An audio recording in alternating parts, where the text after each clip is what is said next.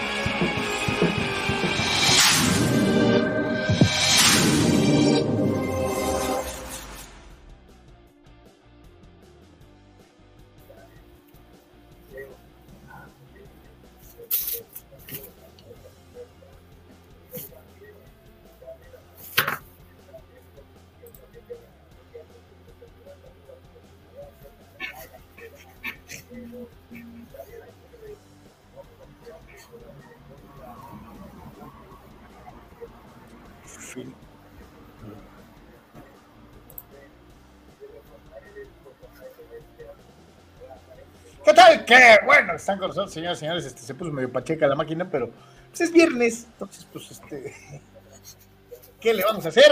Este, ¿cómo están? Bienvenidos. Este, nos da muchísimo gusto saludarlos, recibirlos, cerrar la semana y eh, hacer el Deportes el día de hoy. Nos esperamos, nos pasemos un buen rato platicando de deportes y desde luego con su participación activa a través de las diferentes vías. La invitación es para que un comentario. Ojalá y nos puedas hacer favor de participar y ser parte de esto que hacemos con muchísimo gusto. Y eh, desde luego que eh, no te quedes con las ganas y que participes. Ya hay comentarios por ahí de inicio y como siempre muchísimas gracias a los que están esperando para mandar su comentario. Muchísimas, muchísimas gracias.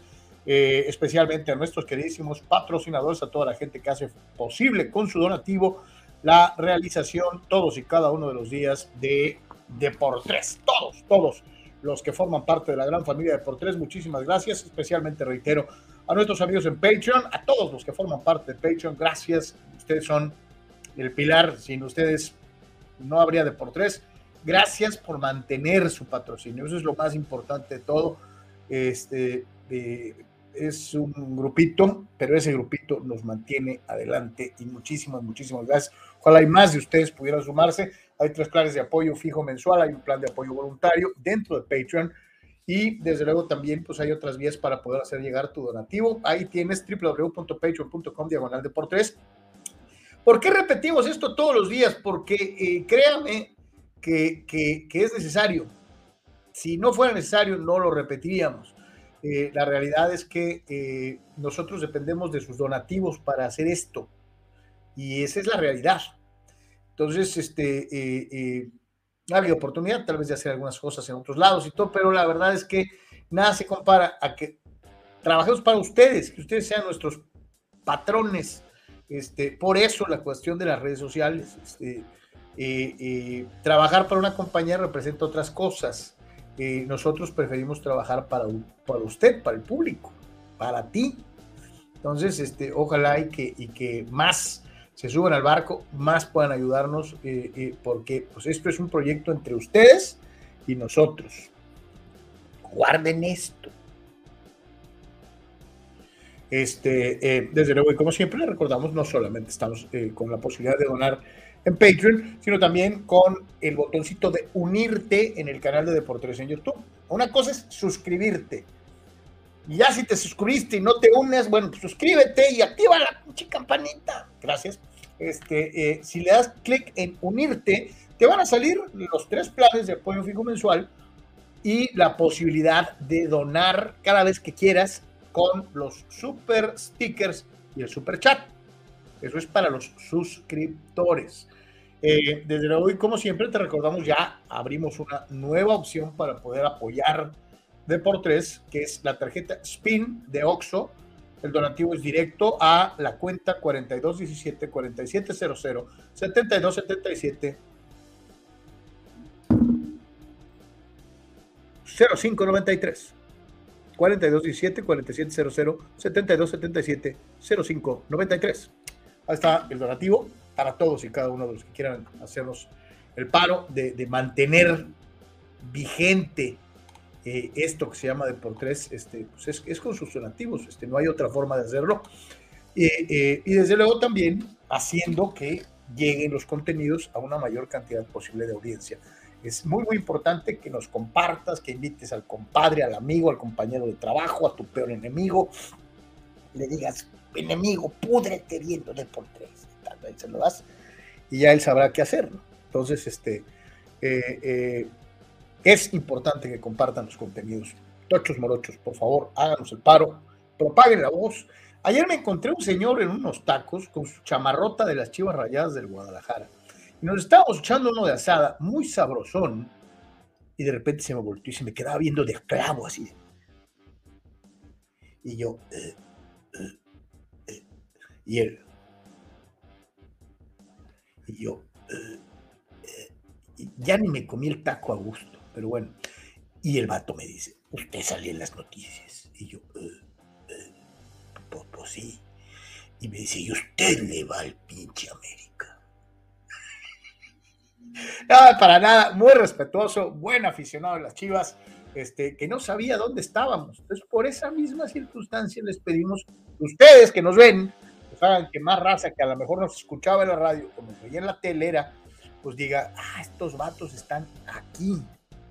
Entonces, por eso es importante que compartan eh, eh, Deportes. Porque, porque a lo mejor hay un montón de gente que sí nos veía o que nos escuchaba, y que por desgracia no sabe dónde estamos. Entonces es muy, muy importante que ustedes sean nuestra principal fuente de promoción. Ustedes que nos escuchan, ustedes que son parte de la base, pues como le digo, inviten hasta el perro si es posible. Entonces, este, eh, eh, es muy, muy importante para nosotros que más raza sepa dónde estamos, porque eso nos va a ayudar a crecer de una u otra manera. Les recordamos también que eh, nuestra cuenta oficial es www.deportes.com, nuestra página. Ahí puedes ver todas las notas que platicamos aquí, más lo que se va añadiendo en el transcurso del día. O sea, todo el día vas teniendo resultados, las noticias más importantes, etcétera, en www.deportes.com. Encuentras otro tipo de contenidos igualmente en eh, TikTok, www.tiktok.com diagonal arroba deportes oficial o en Instagram, www.instagram.com diagonal Deportes Oficial Diagonal. Y como les hemos venido diciendo, métanse a Twitch, www.twitch.tv Diagonal Deportes. Ahí también, porque hay un proyectillo por ahí que traemos, pero por, por exoceta, por tiempo, por lo que usted guste más, hay que corretear la chuleta. Este, eh, eh, no lo hemos podido hacer, pero la idea es que en Twitch, en donde hay unas reglas un poquito más laxas en relación a los famosos copyrights, este, podamos hacer algo pronto, si Dios quiere, este, más en temas fuera del deporte, cotorreo eh, cinematográfico, musical, este, y bueno, ¿qué otro deporte por ahí? ¿Por qué no? Este, eh, todas esas alegatas de quién es mejor, Brady Montana, a lo mejor hacemos algo así allá. Entonces, pendientes, ¿no? Este, activen su Twitch, www.twitch.tv, diagonal Deportes, y estamos viendo otra opción en video. Entonces, después les vamos a decir dónde y cómo este, ni se les ocurra, no threats. Este, ya, ya le di la vuelta, ya lo analicé, ya, y no, nos quedamos con X. Ahí vamos a seguir en X. Este, eh, un buen rato. Este, hay mucha raza que dice que no, es que Threads es lo de moda. Este, nah, mis polainas están de moda.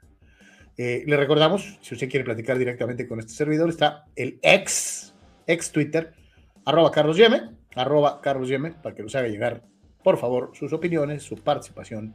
Este, eh, no crea que porque pone los comentarios en ex, no los leemos, o sea, o, eh, en, alguna, o en alguna de las otras plataformas.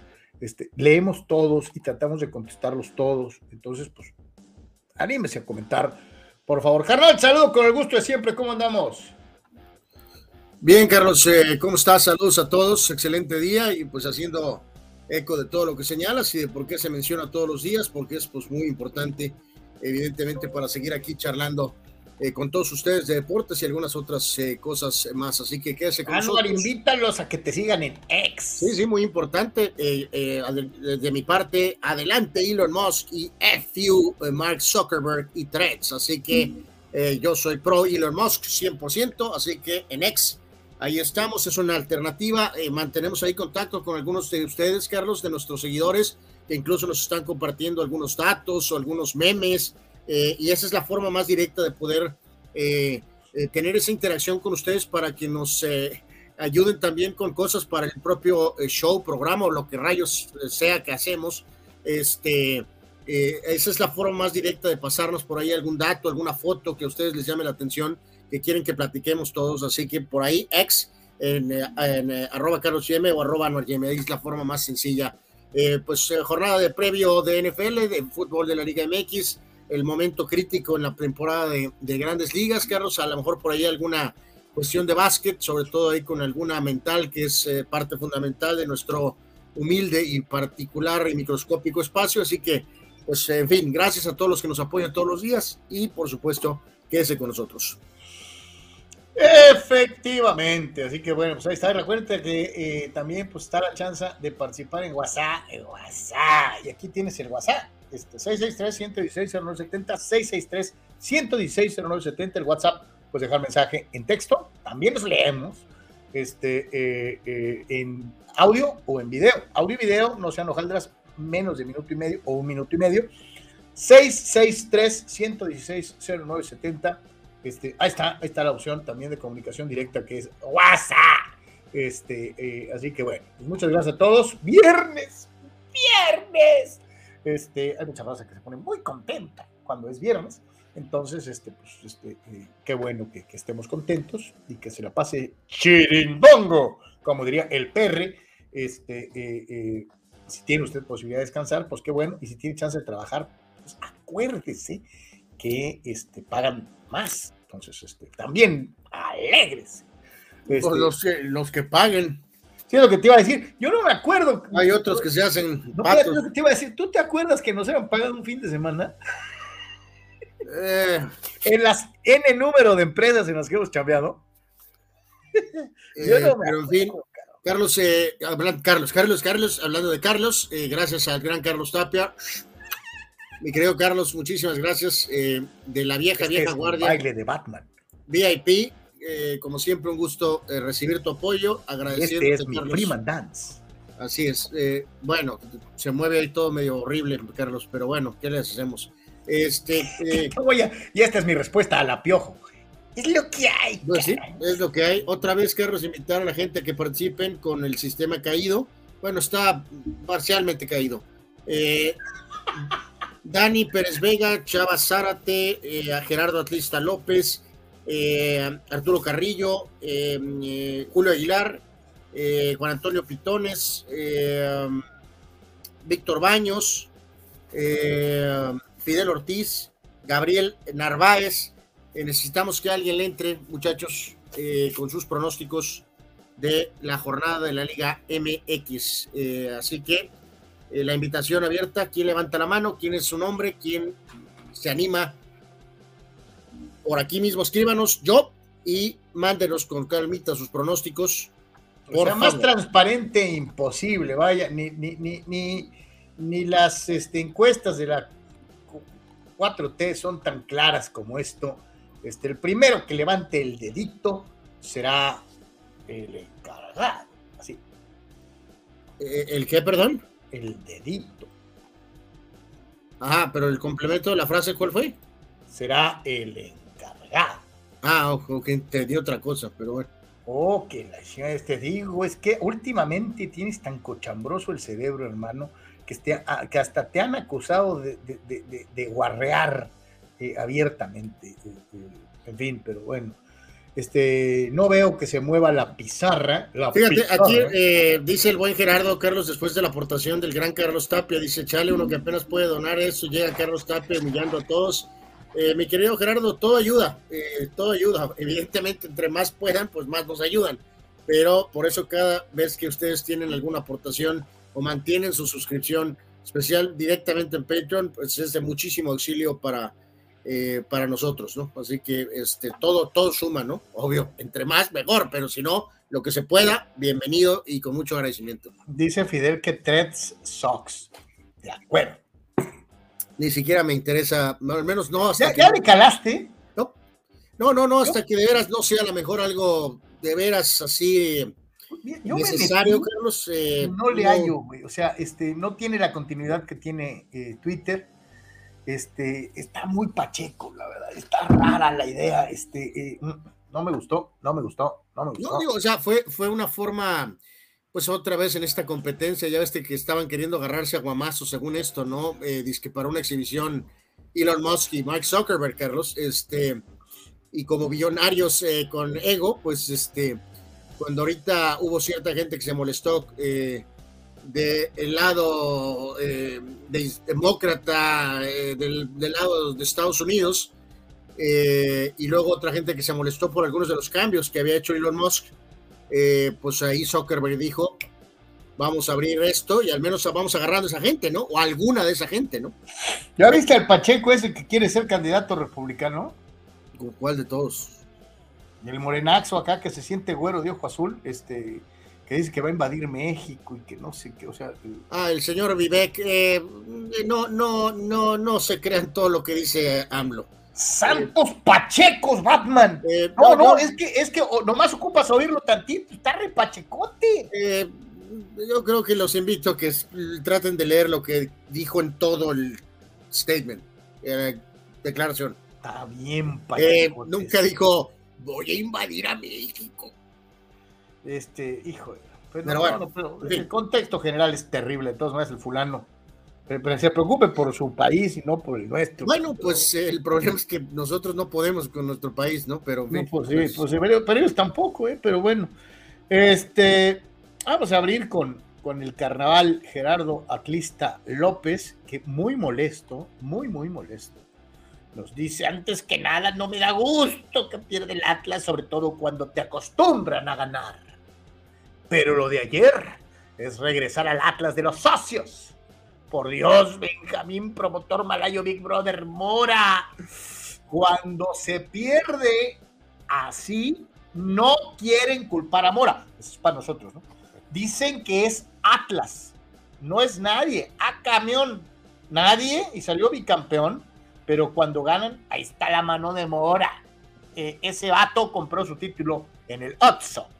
Este, no estoy de acuerdo contigo, mi querido. No, totalmente no de acuerdo contigo, eh, Gerardo. Tú tienes una agenda personal con él. Aquí en este programa todos tenemos nuestras agendas personales. Ayer perdió el Atlas, perdieron todos los jugadores y perdió Benjamín Mora y fue una derrota inesperada, sorpresiva y fuerte. Eh, pero no, mm. no, no vas a correr. Oye, y para variar, con polémica arbitral incluida, ¿no? Este, eh, Será el sereno, que lo sea como sea. O sea, no esperábamos que perdieran con el Puebla. No, no, O sea, y, y, y perdieron. Eh, como Good Friday, Carlos, eh, damos inmediatamente pase eh, fast track al gran Arturo Carrillo y además nos dice el por qué. Gracias al Vaca Topola, gracias Vaca Topola.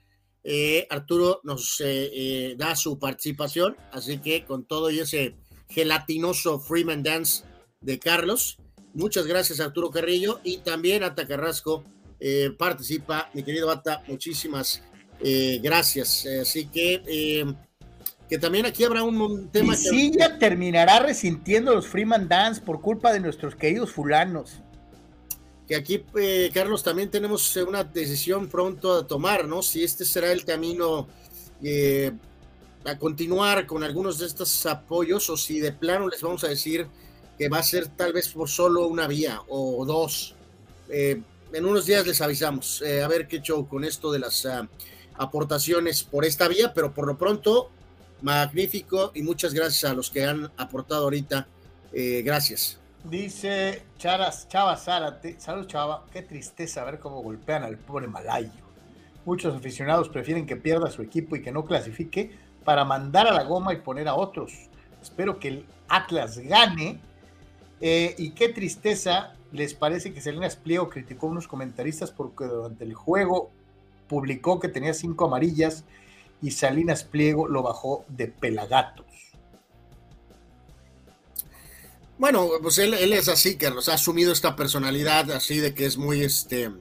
Eh, pues, pues algo así como soy el rey de los fifís, ¿no? Sí, sí, como que muy prepotente y luego, este, pues, eh, algunos comentarios que no le gustan y es bastante despectivo, pero luego también según él compensa con, voy a darle 50 mil pesos a este, 50 mil al otro, 50 mil a otro y 50 mil a otro, ¿no? Entonces, pues bueno, así se comporta Ricardo Salinas Pliego, eh, es la pose en la que se ha convertido, Carlos, no era así pero pues ahora ya se convirtió en eso, no le ha gustado y eh, es lo que es, Tomás lo bueno. Le gustó, le gustó hacerse figura pública a tuitazos, ¿no? Eh, pues sí, sí, sí, sí. O sea, curioso, no era, no era figura pública siendo dueño de TV Azteca. O sea, sí lo era, Carlos, pero. Sino que hasta, hasta que se inventó este personaje. Exacto. O sea, manejado por él mismo, ¿no? o sea, curioso, hasta, o sea, obviamente creo que desde que esto empezó, cuando tomaron las riendas de, de este proyecto, Carlos, yo creo que casi todos sabíamos quién era Ricardo no, Sí, pero me refiero. es que no, era, no era esto que estamos viendo ahorita. Pues. Ese extra, exacto, de ese extra,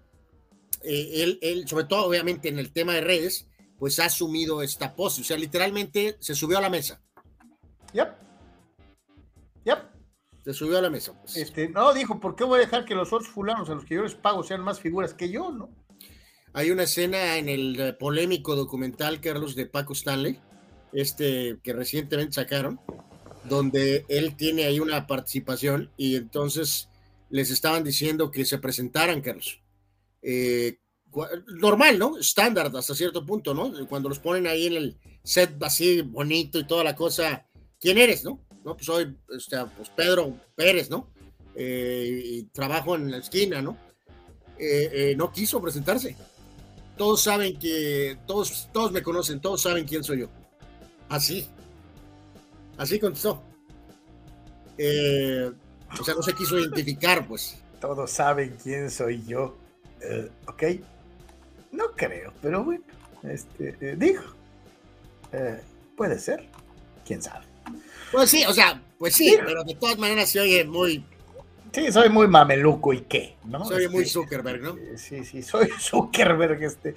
Bueno, pero de perdida Zuckerberg, mucha gente vio la película, ¿no? Y ya medio tienen la idea, aunque el apellido sea raro y poco pegadez, poco pegajoso, este, ya más o menos saben la idea de quién es el dueño de Facebook. No, sí, claro. Cara libro, ¿no? Este, pero este. O sea, mucha gente sabía, pero con la película. No, no, sacapuastla, o sea, fue un bombazazazo, este, ¿no? Pero bueno, en fin. Pues ahí está, este, eh, antes de irnos a la machaca, este, ahí vamos, este, con un par de comerciales y comenzamos, comenzamos, es Deportes, estamos totalmente en vivo, no se vaya, regresamos. Thank you.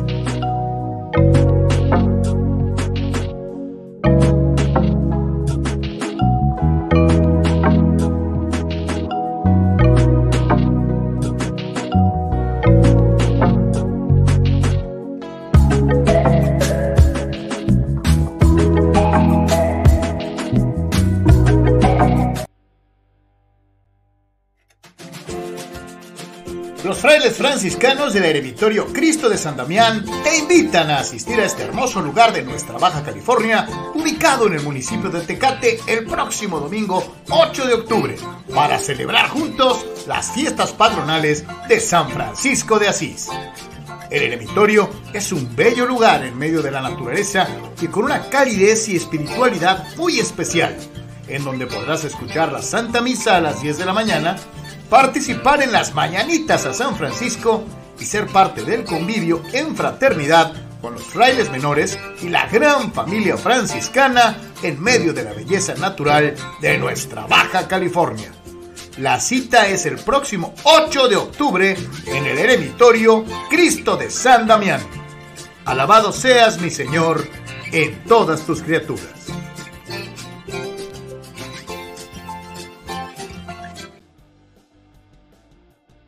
Notizona MX. Conoce la información de primera mano. Periodistas con años de trayectoria y credibilidad. Alta calidad de producción. Entrevistas exclusivas. Transmisiones en vivo con gráficos integrados. Multiplataforma digital. Notizona MX. La conversación es contigo. Carlos, ¿cómo puedo promocionar mi papel café? Es muy fácil promocionar tu papel café utilizando las opciones que te ofrece DoSynergyDeportes.com para impulsar tu producto o servicio.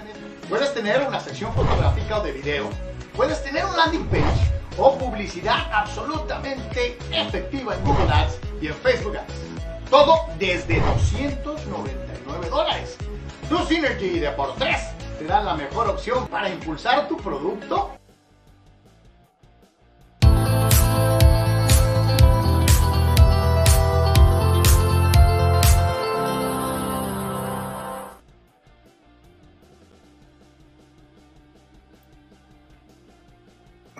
Regreso, señores señores, en Deportes. Ahorita va a entrarle ya el buen Sócrates Abanduras Villalba. Ya hay noticias en torno a los, al famoso pesaje y todo lo demás. Ahí está Gerardo está López que dice: Yo también puedo.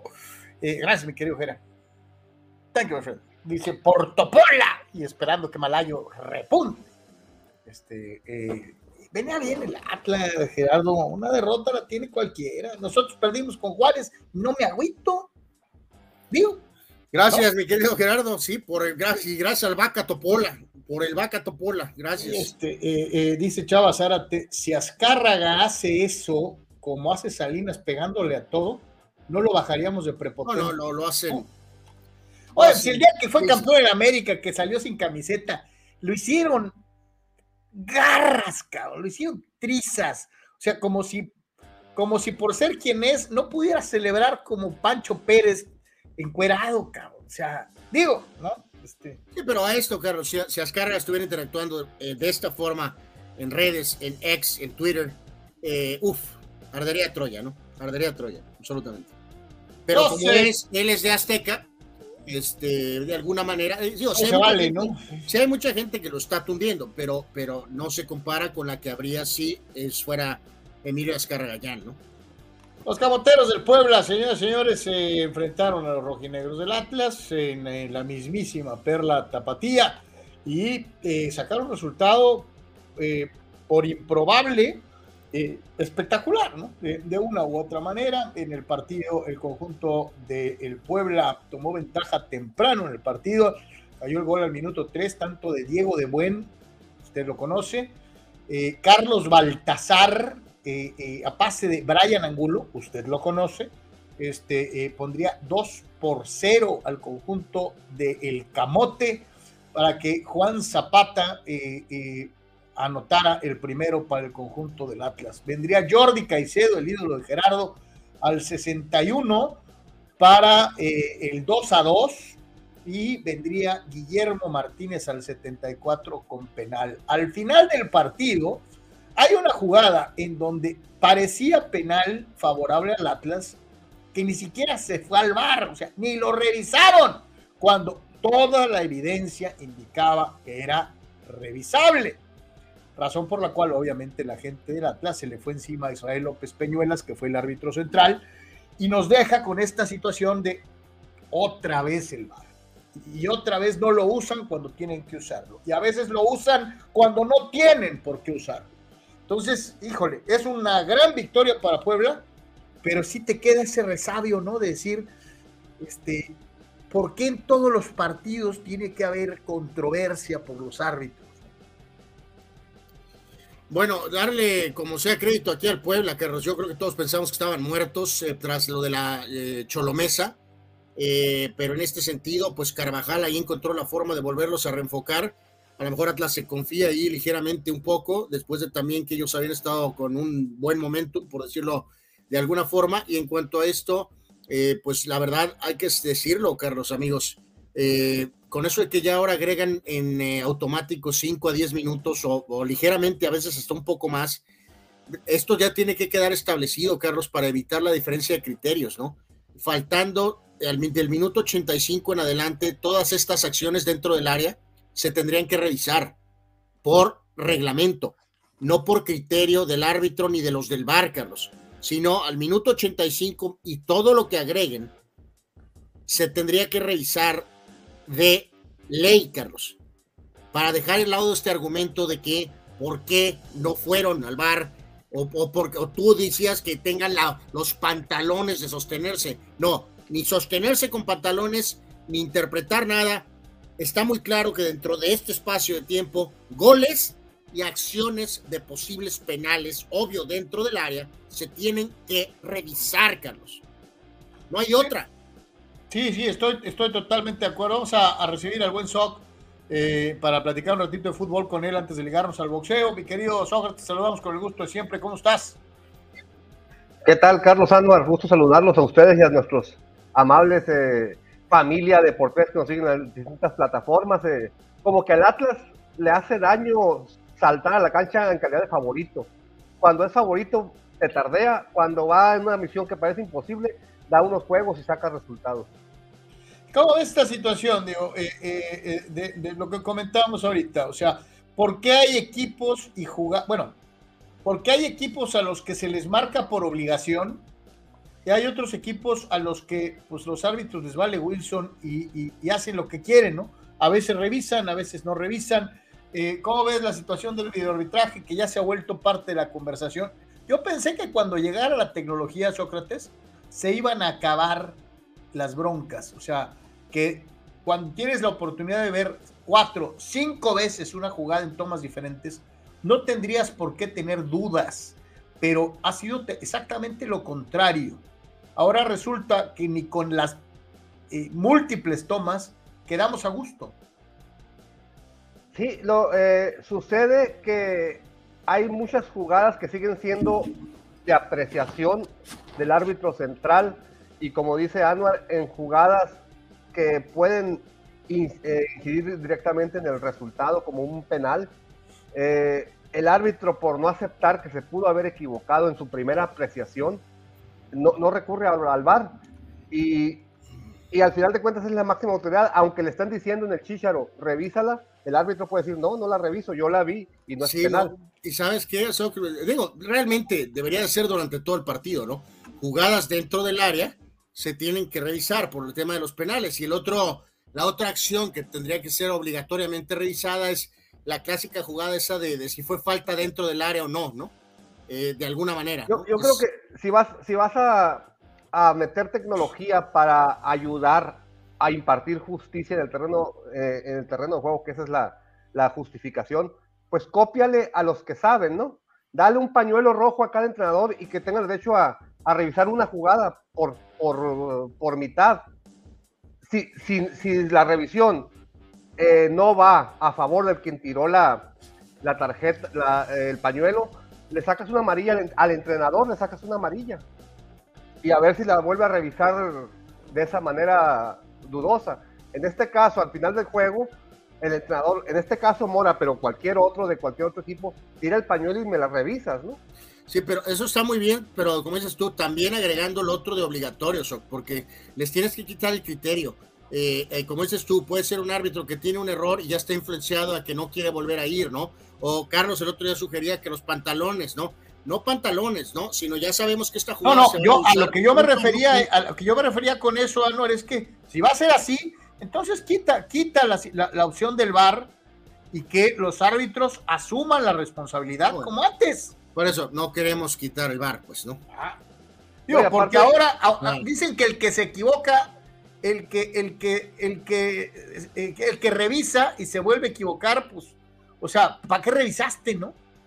Porque nos ha tocado ver reiteradas ocasiones una jugada que para todo el mundo es clara, con las repeticiones en la tele, y los árbitros la marcan al revés. Y tú dices, ah, cabrón, pues ¿cómo, no? O sea, eh, no se equivocan una vez, se equivocan dos, muy basados en lo que dice Sócrates, de no voy a dar mi brazo a torcer de que me equivoqué la primera vez. Y por hacerlo, se equivocan dos veces, ¿no? No, y hay muchas, hay muchas jugadas que en realidad son de bar, son de, son de distintos ángulos, incluso de distintas velocidades. Hay jugadas que las ves a, velocidad normal y parece que es un pisotón. Y las ves en bar y es una plancha a, la, a la, espinilla o, o, arriba del tobillo, por lo menos. O sea, es plancha, no es pisotón. Entonces ahí juzgas con amarillo o con roja y una roja te cambia el desarrollo del juego. Pero cuando no son jugadas directamente de bar, sino de apreciación, una falta en el área, un empujón, un jalón, lo que sea, una barrida, que el defensa dice, le pega la pelota, sí, pero antes le pegaste al cuerpo. Ese tipo de situaciones de apreciación, eh, pues también pueden ser este. No, lo que dice Álvaro, que le hagan, tú sugerías que copien a la NFL con la situación del, del, pañuelito, ¿no? Este, yo también te diría, pues que copien a la NFL, eh, eh, en la NFL las jugadas dentro de la zona roja en, en, los últimos dos minutos son obligatorias de, repetición.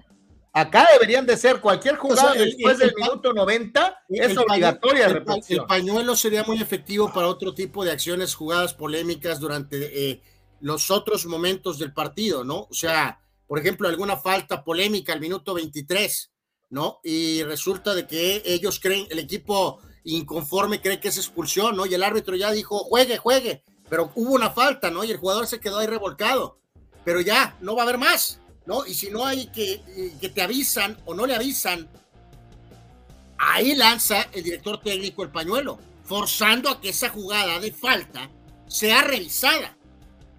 Ya si es o no es, pues ya se decreta, como dices, eh, eh, fue buena o si no, si va a recibir la tarjeta, Imagínate si revisas cada vez que un delantero se tira, se tira en el área. No, no, no. Y más en un fútbol tan panchero como el nuestro, Sócrates. No, eh, bueno, hay, jugadas, de, que, en Europa le dan un madrazo al delantero y se para. Lo ideal sería revisar. en el piso como 10 horas. Lo ideal sería revisar, sinceramente, todas las jugadas en el área. Pero si no, para eso te por eso lo dije al principio. Pues entonces hazlo del minuto 85 más los otros 10 y pico que ahora están dando en cada partido. Pues yo mencionaba ahorita, y es una pena que ahora cada si antes, con eso de la proliferación de los análisis arbitrales, el arbitraje se convirtió en protagonista, ahora con eso de que se equivocan doble, es peor todavía. Eh, eh, es una pena que todo, todo en el fútbol mexicano se, se, maneje en torno al, al, reglamento que nadie conoce y, y, que te puede costar hasta tres puntos. Pregúntenle al Puebla. Eh, o porque un fulano la vio o no la vio, o porque quiere ir a verla en la tele o no verla. O sea, es lamentable verdaderamente. Incluso eh, este, eh, puede ser que los árbitros muchas veces entren, el cuerpo arbitral entre, no condicionado, pero sí con esa carga de, de circunstancias. En este caso, por ejemplo, ¿sabes que El Puebla ha sido perjudicado en la mesa, no le marquen todo, o la, ante, la, ante la duda hay que hay que proteger al Puebla porque ha sido muy castigado. Entonces, ese tipo de situaciones eh, no. Pero no, ¿qué no dicen, Sócrates, que el que se equivoca, eh, que, que, el que trata de enmendar un error se equivoca dos veces? Querer ayudarle al Puebla para recuperar los tres puntos de Cholos, te hablaría de doble ineptitud, verdaderamente. Por supuesto, fueron ineptos castigándolos y ahora serían ineptos ayudándolos. Increíblemente, ¿no? Pero bueno. Eh, los que pues, de a tiro ya este, tienen la piel muy delgadita y muy sensible son los jugadores de las Chivas Rayadas del Guadalajara. Fue el ídolo de el buen eh, eh, Oscar Fierro, el nene Beltrán, quien salió pues con la presente declaración. Si nos van a abuchear, abuchenos. Si nos van a exigir, exíjanos. Pero no primero nos abuchean y luego nos aplauden. O sea, ¿qué le está queriendo decir el nene Beltrán? ¿Qué quiso decir? O sea, está queriendo decir que si, que si eres aficionado de las Chivas, nunca buchees. O sea, este, todo aplaudes, cabrón. todo, todo, todo. Que los goleen, bravo, cabrón. O sea, te está diciendo que tú como aficionado de un equipo no estás facultado a exigirles. Bueno, pero aquí, Carlos, yo creo que va más de fondo de lo que es un clásico chaval que no tiene muy bien ideas de qué, de qué onda, ¿no? Este, porque en este caso tú y yo hemos ampliamente platicado de este tópico porque pues eh, somos de Guadalajara, Jalisco y tuvimos la oportunidad de asistir por muchísimos años a eh, prácticamente a todos los partidos de, de, las Chivas. Y nos tocó en una época, va de nuevo la historia, donde el equipo campeón de Alberto Guerra eh, de mediados de los 80 y en este caso en la 86-87, eh, durante esa propia campaña del campeonato e incluso la siguiente o, las siguientes dos, que era un equipo muy similar. Eh, recordar que este famoso nene, nene, nació en 1998, Carlos. O sea, no tiene muy bien idea de qué, de qué está hablando y no conoce muy bien a su afición, Carlos. Eh, recordarás que hemos contado que aquel equipo, Carlos, era buchado, Carlos. Durante el torneo que fueron campeones y del siguiente torneo que eran los campeones defensores, ya ha sucedido en etapas posteriores. El equipo no estaba jugando bien o de acuerdo a los altos estándares de los aficionados del Guadalajara y el equipo era bucheado, Carlos. ¿Y qué pasaba cuando metían gol? No, no, se volvían locos, se volvían locos. Todos. pero lo que sí te voy a decir es que nunca se me va a olvidar, sobre todo cuando les tocaba jugar contra, contra el Morelia de la Tota. No sé si te acuerdas. Pinche Morelia se especializaba en calabacearle el pastel tanto a América como a Guadalajara. O sea, como por tradición, les ponía las peras a 50 estos dos equipos. De hecho, Morelia de la Tota fue coco de las chivas casi siempre. Y nunca se me va a olvidar, eh, eh, eh, iba ganando Morelia 2-0 y el estadio era, empezaron a corear oles a favor del Morelia. Oles, oles en contra de las chivas. Este, y, enfrente de nosotros estaban sentados cuatro, cuatro trogloditas acá y, brutalmente alcoholizados, se paraban y, o sea, de una manera terrible, ¿no? Mentándole toda su madre a todos, a todos, empezando con guerra. 2-1 Chivas, cabrón. Y los fulanos todavía. ¡Chuli, chifla tu! 2-2 Chivas. 3-2 Chivas y los cuatro borrachos parados, o sea, sin camisa. ¡Chivas! ¡Chivas! Y tú dices, oh, cabrón, son los mismos. E, es neta. Así era la raza en Guanatos. O sea, eh, siempre han sido bipolares eh, detestan que su equipo vaya perdiendo. Para ellos le van si van ganando. Pero no vayan perdiendo porque, puta madre. Sí, o sea, hay una, supuestamente, ya ves, cuando en el tema de Estados Unidos se dice que en Filadelfia son muy bravos, ¿no? De que pues abuchean hasta Santa Claus y que esto y que el otro, ¿no? Lo único que estamos diciendo no es un ataque, simplemente, señor Beltrán. Eh, oye, Anual, es, la pura neta, nadie nos lo contó. Así son, y no nos lo van a contar porque lo vivimos por años asistiendo cada 15 días a ver al Club Deportivo Guadalajara. Entonces, y en momentos donde tenían un gran equipo, una de sus mejores versiones históricas. Anuar, se nos olvida. hace, muy, hace muy poco la gente no iba al estadio de las Chivas. Hasta hace muy poco. ¿Por qué? Porque extrañaban el Jalisco, extrañaban las tortas ahogadas, este, detestaban eh, eh, eh, el nuevo estadio porque estaba lejos etcétera, etcétera, etcétera. Poquito a poquito empezaron a regresar porque no tenían de otra, tenían que ir a Wiwi porque el cambio ya no era, ya no había para atrás.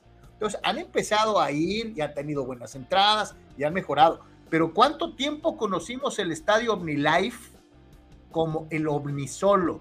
Que la gente le volteó la espalda al club. La gente dejó de ir al estadio.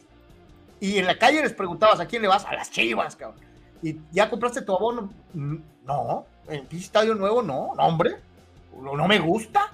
Y, es curioso porque eso nomás pasa en Guadalajara, ¿no? Pues sí, son una, no es una crítica, es un hecho, es una afición especial y pues alguien debería de contarle la historia al nene Beltrán, ¿no? Eh, Oye, ¿sabes qué es bien chistoso? Yo me acuerdo cuando recién abrieron el caliente, Anuar. Todo Tijuana quería ir al estadio. Todo Tijuana quería ir al estadio. Se convirtió más en un evento social que en un partido de fútbol. Por lo que representaba el, un estadio nuevo. Digo de que ya hemos platicado de eso. La, la- como dices tú, entre todos, los aficionados, los medios y los migamelones, pues la, la atención estaba aquí, ¿no? Decíamos, esto es imposible mantenerlo ahí, ¿no? Va a bajar probablemente aquí, que es lo normal. El único problema es que con las decisiones del club, pues ahora ya lo han llevado por acá, ¿verdad? Ese es el pequeño problema, ¿no? Y, y mira, te hacía la referencia de Cholos porque, por ejemplo, también Monterrey, oye, después de años de jugar en el tecnológico, que era un estadio pues, viejo, el gigante de acero fue, oye, Anuar, Sí, pero, pero eso ya va más por el tema del estadio, Carlos. O sea, No, la afición de. Monterrey siempre ha sido diferente a la afición del Guadalajara. O sea, ellos apoyan hasta en exceso, ¿no? O sea, son, es muy raro oír abucheos. oye, Anuar, Tigres sigue jugando Nuevo, en un estadio vetusto. ni con Tigres. Es, es muy raro escuchar abucheos. Y vaya que han pasado momentos con equipos débiles. Incluso hasta perdieron la categoría. Pero es increíble que el momento donde Tigres sufre su más eh, golpe rudo, que fue perder la categoría, fue cuando más los aficionados decidieron apoyar, ¿no? Donde llenaban el estadio casi jugando en primera A, ¿no? Entonces, aquí el punto de este tema es que la afición de Chivas es así, es espe- especial, y en el caso, otras aficiones se comportan de otra manera. También al América sí se le abuchea o algo, pero es de una manera dinámica diferente a la que pasa con el aficionado de Guadalajara, con las Chivas. Entonces, nene, pues no sé, pregúntale a alguien. No, espérate, O- no es exclusivo de las Chivas. El Atlas campeón y bicampeón y la raza no iba al estadio. Bueno, eso es increíble, ¿no?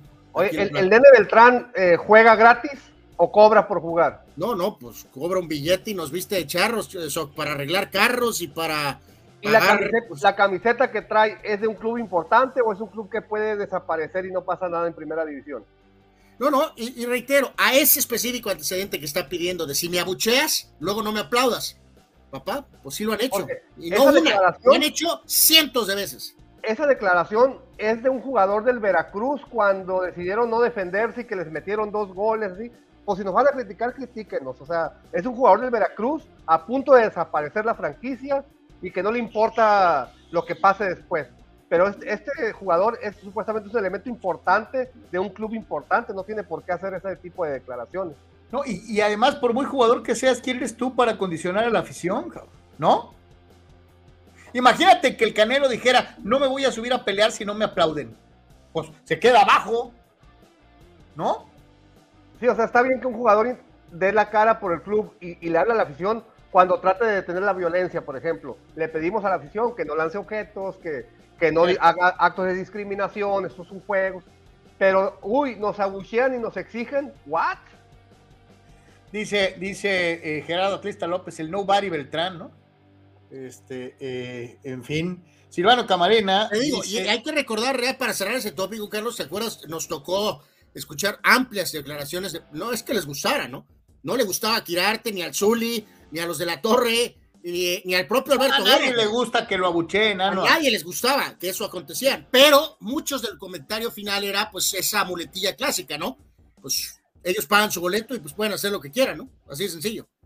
Silvano Camarena dice, el nene dice, si entra la pelota, es gol.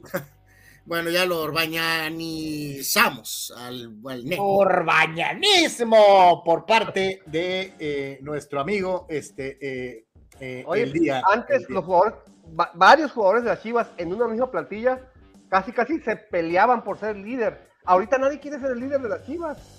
Vega le saca la bronca, Beltrán le saca la bronca, o sea, nadie quiere ser el líder del equipo.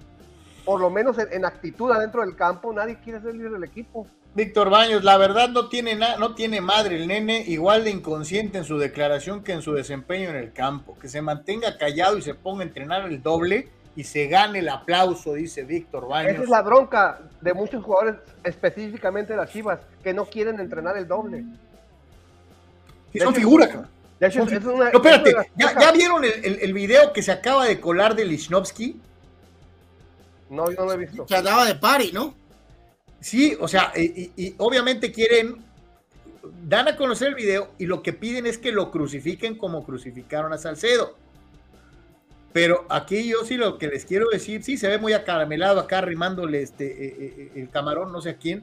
Este, aquí la pregunta es, ¿de veras puedes juzgar igual a la América, a los jugadores de la América que a los de Cruz Azul por el momento deportivo que viven? Creo que no, ¿ah? ¿O sí? Y reiterar no es su cumpleaños, ¿no? Y de hecho, lo íbamos a decir, Carlos, eh, que por compromisos de trabajo y algo, el cumpleaños de Salcedo, del mentado Titán, eh, es hoy. O sea, el festejo empezó desde hace. No, pues ya tiene rato. Desde hace días. No, pero, lo que les preguntaba, ¿les puedes exigir a los jugadores de América igual que a los de Cruz Azul viendo No, no, no. O sea, el Cruz Azul está en último lugar, ¿no? O Tan sencillo, ¿no? Hay momentos donde no puedes. Cuando estás en la parte alta de la tabla, estás jugando bien, estás sacando resultados, pues te puedes dar por ahí el lujito de, de echarte una divertida, ¿no? De alguna forma, ¿no? Es, natural. E, e, ese día Salcedo, Salcedo dijo, nos vamos a ir a nuestras casas tristes y, vamos a, meditar y vamos a reflexionar y no vamos a, ni a poder dormir de lo triste que estamos. Pues sí, no van a poder dormir del pari que van a tener. Sí, hay momentos para todo, ¿eh? Yo te reitero, Carlos, como intento de, de disque líder, líder, líder, eh, arma tus fiestas y quítale los celulares a los amigos, Carlos, de plano, ¿no? Gerardo Atlista López. Haz, un encerrón donde no van a estar posteando clips. Cero celulares, ¿no? En redes sociales. Y haz lo que quieras, ¿no? Atlista López como que quiere defender al nene. Dice, no, Muralla, lo que trata de decir es que no puedes empezar aplaudiendo y al minuto 15 abuchean, al 60 mientas madres y al 90 son los mejores del mundo. O sea, que no sean villamelones. No, pues Gerardo, Gerardo, así lo hacen. Es que así lo hacen y así lo han hecho. Te acabo de contar una anécdota, gol por gol, Gerardo, y así, así actúa el público de las Chivas. O sea, eh, no me lo platican porque lo vi cientos de veces. Si un jugador, está más al pendiente, si un jugador está más al pendiente de lo que pasa en las tribunas que de lo que pasa en la cancha, está fregado, ¿eh? Juan Antonio dice, eh, de hecho Guadalajara se quedó corto porque el Akron ahora ya no es el segundo estadio más grande de México como, como era el Jalisco, ahí pegadito con Ciudad Universitaria, sino que Monterrey lo rebasó y en grande. No, pero yo hacía eh, el, comentario no tanto por, eh, dimensiones o modernidad del estadio, yo hacía el comentario de los estadios por lo que representa para una ciudad, ¿no? Yo por eso les ponía el ejemplo de Tijuana, Cuando dijeron vamos a tener un estadio, se armó una rebambaramba, verdaderamente pues se creó esta expectativa maravillosa, vamos a tener un estadio de fútbol de primera división, o sea, era una emoción muy legítima. En Guadalajara pues les dan un estadio state of the art de última generación y la raza quería seguir comiendo eh, eh, eh, tortas aguadas en bolsita en el Jalisco. O sea, es, raro, es un caso extraño el, el, de Guadalajara, la verdad. Dios saludos a todos los tapatíos paisanos. Este, pues así aquí agrega Chava que si era el tema de que el estadio está lejos, eso ya es, eh, o sea, es un mito. O sea, está la gente de Guadalajara es muy tradicionalista, ¿no? O sea, es muy, muy, tradicionalista. Muy celosa de sus tradiciones. Es, lo sacas un poquito, o sea, ya no es el Jalisco, es el Lacron. No, esas no son chivas. Incluso le hacen algún cambio en el diseño del uniforme y la gente lo detesta ese uniforme nuevo con un cambio en su diseño. Quieren sus rayas de siempre digo, el estadio, el estadio está.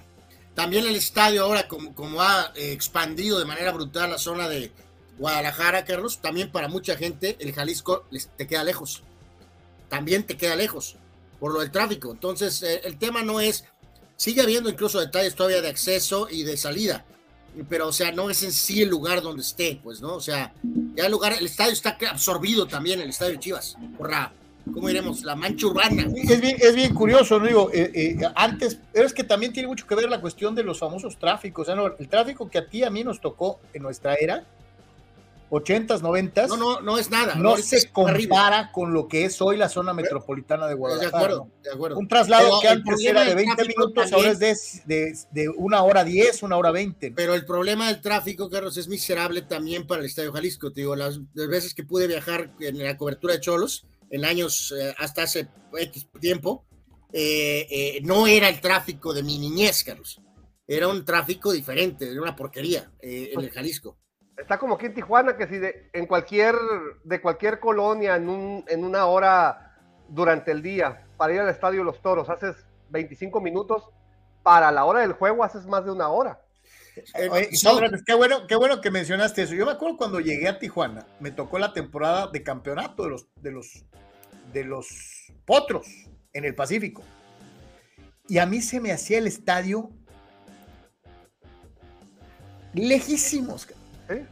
Pero, pero, eh, con el tráfico de Tijuana de 1991, llegabas, realmente no tenías pues, mucha complicación en cuanto a quedarte atorado, ni cruceros inteligentes, que nomás ellos entienden cómo los hicieron, este, o sea, nada. Y se me hacía lejísimos. Estaba Eh, lejos, pero, pero era accesible. Hoy Estaba- para ir del, est- de- del canal 12 al estadio de los, de los toros, haces cuando menos, cuando menos una hora. Sí, por supuesto, cuando No, menos. no, Carlos, dar un ejemplo de la zona aquí del Mercado de Todos, el Instituto México, para ir a Plaza Río. O sea, hace, hace 15 años, hace 20 años aquí en, en Tijuana podías ir sin problemas. Ahorita no puedes ir a menos que sea absolutamente necesario. Así de plano. Si te la A piensas. Plaza Río. A Plaza Río. Sí, Por el sí. tráfico asqueroso eh, fuera de control. Raúl C. se desbarranca. así, ¡puf! De- de- ya antojaste las tortas ahogadas en bolsita con una sonda. Dice Raúl C. Si eran muy ricas. No, Muy y mejor, Raúl le da mejor, el propio Raúl da otra mejor opción. Tenemos que ir al tío Pepe, ojalá y hubiera, bueno, sí hay, ¿no? Aquí una sí hay. Oye, además, poca gente le va a las chivas Sí, sí, también como Pepe. sí, Tiene razón, sí, sí, sí, sí, sí, ya antojó, ya antojaron, sí. Raúl remata diciendo era como ir de a, a Tecate, eh, ir al, al estadio de los Potros, dice. Pero digo, tú, tú arribaste aquí en, eh, ¿qué? No, en 90, ¿no, Carlos? 90. 90, yo llegué en 99. Me acuerdo los primeros días que íbamos al Estadio de los Toros por los partidos de fútbol y también recuerdo claramente lo que me dices. O sea, sí no estaba a la vuelta de la esquina del famoso cerro, pero el traslado no lo sentías, eh, no lo sentías pesado, Carlos. O sea, eh, O sea, si era lejos, pero- era lejos, pero, no lo hablar con lo de hoy en día. pesado, ¿no? O sea, nada más te detenían los semáforos, pero no el tráfico. El tráfico fluía. Exactamente, exactamente, exactamente. Y a pesar de que, de que era solo un- una, una calle de un carril de, de subida y uno de bajada, o sea, una, una, una calle angosta para llegar, tampoco se, se detenía ahí el tráfico. Oye. Soc, y no había pavimento, el, el estacionamiento era de tierra. Sí. Este, sí, era una cosa diferente, total y absolutamente. Son los Cuentes de Caliente estará jugando contra los raros de Ciudad Juárez eh, eh, en un partido eh, complicado, eh, 8 de la noche con 10 minutos. Eh, el equipo de Juárez ha ganado cuatro partidos, ha empatado tres, ha caído solamente en un par de ocasiones. Eh, en lo que va del torneo, ha anotado 17 goles y recibido 11 eh, enfrentándose a este equipo modesto, muy modesto, muy modesto, que son los Cholos Quintles de Caliente. Dos victorias, dos empates, cuatro derrotas, ocho goles anotados, 12 recibidos eh, en este encuentro de la jornada 10 del torneo de apertura 2023. Eh, en circunstancias normales, dirías que es un partido muy ganable para Cholos pero después de ver los resultados recientes, con un Mazatlán yendo al mismísimo Guadalajara a meterle tres a las Chivas, o el Puebla de la Franja jugando en el Jalisco y metiéndole tres al Atlas, yo me pregunto si es tan lógico asumir que el Oye, local Carlos, va a ganar. Oye, Carlos, pero no sé cómo lo ves tú, eh, Car- ¿en cuáles de qué año me hablas? De que, que se- en circunstancias normales sería un triunfo palomeado para el Cholo. ¿Cuándo? ¿En 2012? No, a inicio de esta temporada que el bajo pack era Juárez, era San Luis, San Luis. Tijuana, Necaxa y Puebla. Ahora tienes que quitar de ahí a, a Juárez y a San Luis y tienes que meter al Cruz Azul.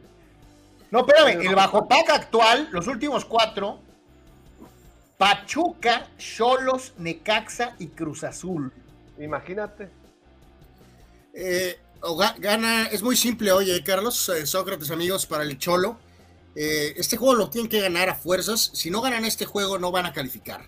Aunque Así sea en la mesa, aunque sea en la mesa. Bueno, pues no, espero que no en la mesa, pero este, de acuerdo a lo que les queda y esto y que el otro, el partido pendiente en Monterrey eventualmente y va a vivir. Este juego lo tienen que ganar, es uno de esos que está ahí, que es a fuerzas. Lo tienen que ganar. Que, ¿Crees este que Miguel eh, Anuar Sócrates le diga a su asistente, por favor, verifica tres veces la, la alineación y quiénes van a la banca y quiénes no? Carlos, en el caso de Miguel, más vale que mejor el cheque la suya, Carlos antes de cafetearla. No, la, checó el no, a eso me refiero, que él le diga a su propio asistente que verifique su lista. Ah, ok.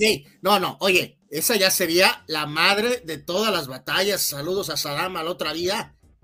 Cajetearla con tres errores administrativos, Carlos, o de, como quieras llamarlos, con tres equipos diferentes. Holy shit. Mi duda es si Atlas checó su lista, si Puebla se checó su lista ante Atlas. Oye, de tres veces, ¿no? Dice, no, oye, yo creo que el del Puebla ya pasó lista como en la escuela. Este, tenían la cédula y te juro que iban Pedro Pérez presente. Como, los niños cuando se suben al camión escolar, ¿no? Pepito, pásale. Juanito, pásale. Sí, sí, sí, increíble, ¿no? Es increíble, ¿no? Y el Atlas que se fija hasta quién está en las tribunas, ¿no? Eh, a ver, carnales, rápidamente, y antes de ya meternos al, enjuague, les ah, pregunto. Marcador Cholos recibiendo a Bravos de Ciudad Juárez. ¿Ya, ya empezaron los pronósticos? Eh, este es el previo. Ah, es el previo. Eh, muchachos, necesito que alguien se anime. Eduardo Seares. Eduardo Seares. Eduardo Seares fulano. Eh, te invitamos a que mandes tus pronósticos de la jornada, por favor. ¿De veras se les abrió la cajuela a todos o qué? A ver, este, algunos de los que han aportado, que con su aportación ahí que se ganen el derecho de, pronosticar. lo, que estoy, viendo es si, si alguien se aventó el tío, pero eh, no, no. A todos los de por tres Nation se les abrió la cajuela de participar en representación. Eh, de, las aportaciones de hoy ya dos ya han participado, pero también extendemos directamente la invitación al buen Ata Carrasco o al gran eh, VIP Mr. Carlos Tapia, Eduardo Ciarés, eh, quien nos indique y se anime adelante, por favor, este, échenle a los pronósticos. ¿O quién nos escucha de Monterrey? pues, me parece, que Ata, ¿no? Ah, pues, así que el primero que levante la mano, adelante, por favor. Este, pues los, está, esperando el sistema bolivariano eh, venezolano. Aiguadés, eh, norcoreano. Eh, claro, Norcorea también es importante mencionarlo. Vamos a ver lo que dice, vamos a ver lo que dice el buen. hay, que mencionar, Carlos, en este caso de esta bizarra situación Cholos Carlos, después de ay, los años del mítico eh, y gran capitán dentro y fuera de la cancha, polémicos y gustas, pero nadie discute su liderazgo, Javier Gandolfi, Carlos. Eh, cuando abrimos este torneo y el señor Alexis Canelo, Carlos, fue decretado capitán del equipo y dos semanas después se fue. Este, pues ahora nos pone a que el muchacho colombiano Cristian Rivera es el capitán del equipo. Entonces, eh, habla un poquito acerca de eso, del tema del juego de Puebla y pues eh, de en sí de lo que, de que, de algo de, este, de este partido eh, en turno, ¿no? Pero pues ahora, ahora él es el capitán, por lo pronto, el jugador colombiano de Cholos, Cristian Rivera. Ahí está, Cristian Rivera en Deportes. Lo escuchamos y regresamos a platicar un poquito y a complementar el pronóstico. habla el mediocampista de Tijuana.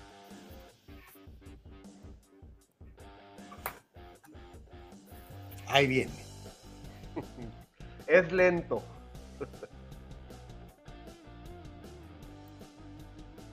De que, de que solo sirve ganar en estos momentos si queremos clasificar a la liguilla.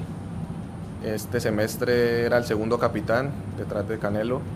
Siempre traté de ver a los capitanes que han estado, eh, hablé con varios también, eh, pedí referencias me dijeron que no perdiera mi esencia, que fuera siempre lo que he sido y, bueno, he tratado de, ser el mismo Cristian que, que, es desde que llegó, eh, no he intentado cambiar absolutamente nada. Eh, se los expresé a mis compañeros, les dije que la cinta no me ponía por encima de nadie tampoco y que iba a, intentar seguir dando lo mejor de mí dentro de la cancha. El compromiso era el mismo. Eh, sabíamos que no merecíamos los tres puntos por el partido que tuvimos, pero dijimos como, como lo repetí ahora, eh, a veces perdemos partidos donde merecíamos ganar. porque no revisaron el bar, porque no entró la pelota y, teníamos que haber ganado en muchas ocasiones. Bueno, esta vez, como te digo, el golpe de suerte estuvo. Lastimosamente para Puebla pues, en los papeles no, no, hicieron lo que tenían que hacer y, hasta el momento los tenemos.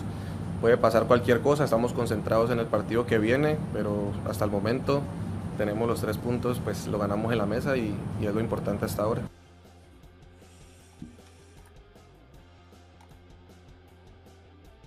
La traducción a lo último que dijo Cristian Rivera es ¿a quién le dan pan que llore? Sí. ¿No? Pues sí. Pues sí. Y digo, hay que recordar, este jugador llegó hace rato, incluso fue a, a la filial eh, Querétaro, ya regresó, o sea, es un buen jugador, este, bueno, pues ahora tiene el gafete del equipo Cholos al, me, lo pronto, ¿no? al, al, menos que, que, Herrera tenga una función específica para el capitán o, o, o algo le asigne, pero el capitán debe ser Toño Rodríguez, ¿no? Pues eh, sí, pudo ser, puede ser una opción válida, ¿no? Eh, aunque a lo mejor es de estos técnicos que no les gusta que el arquero sea el capitán, ¿no? Eh, pero pues sí, era una opción. Obviamente Corona también si estuviera jugando, pero pues no está jugando.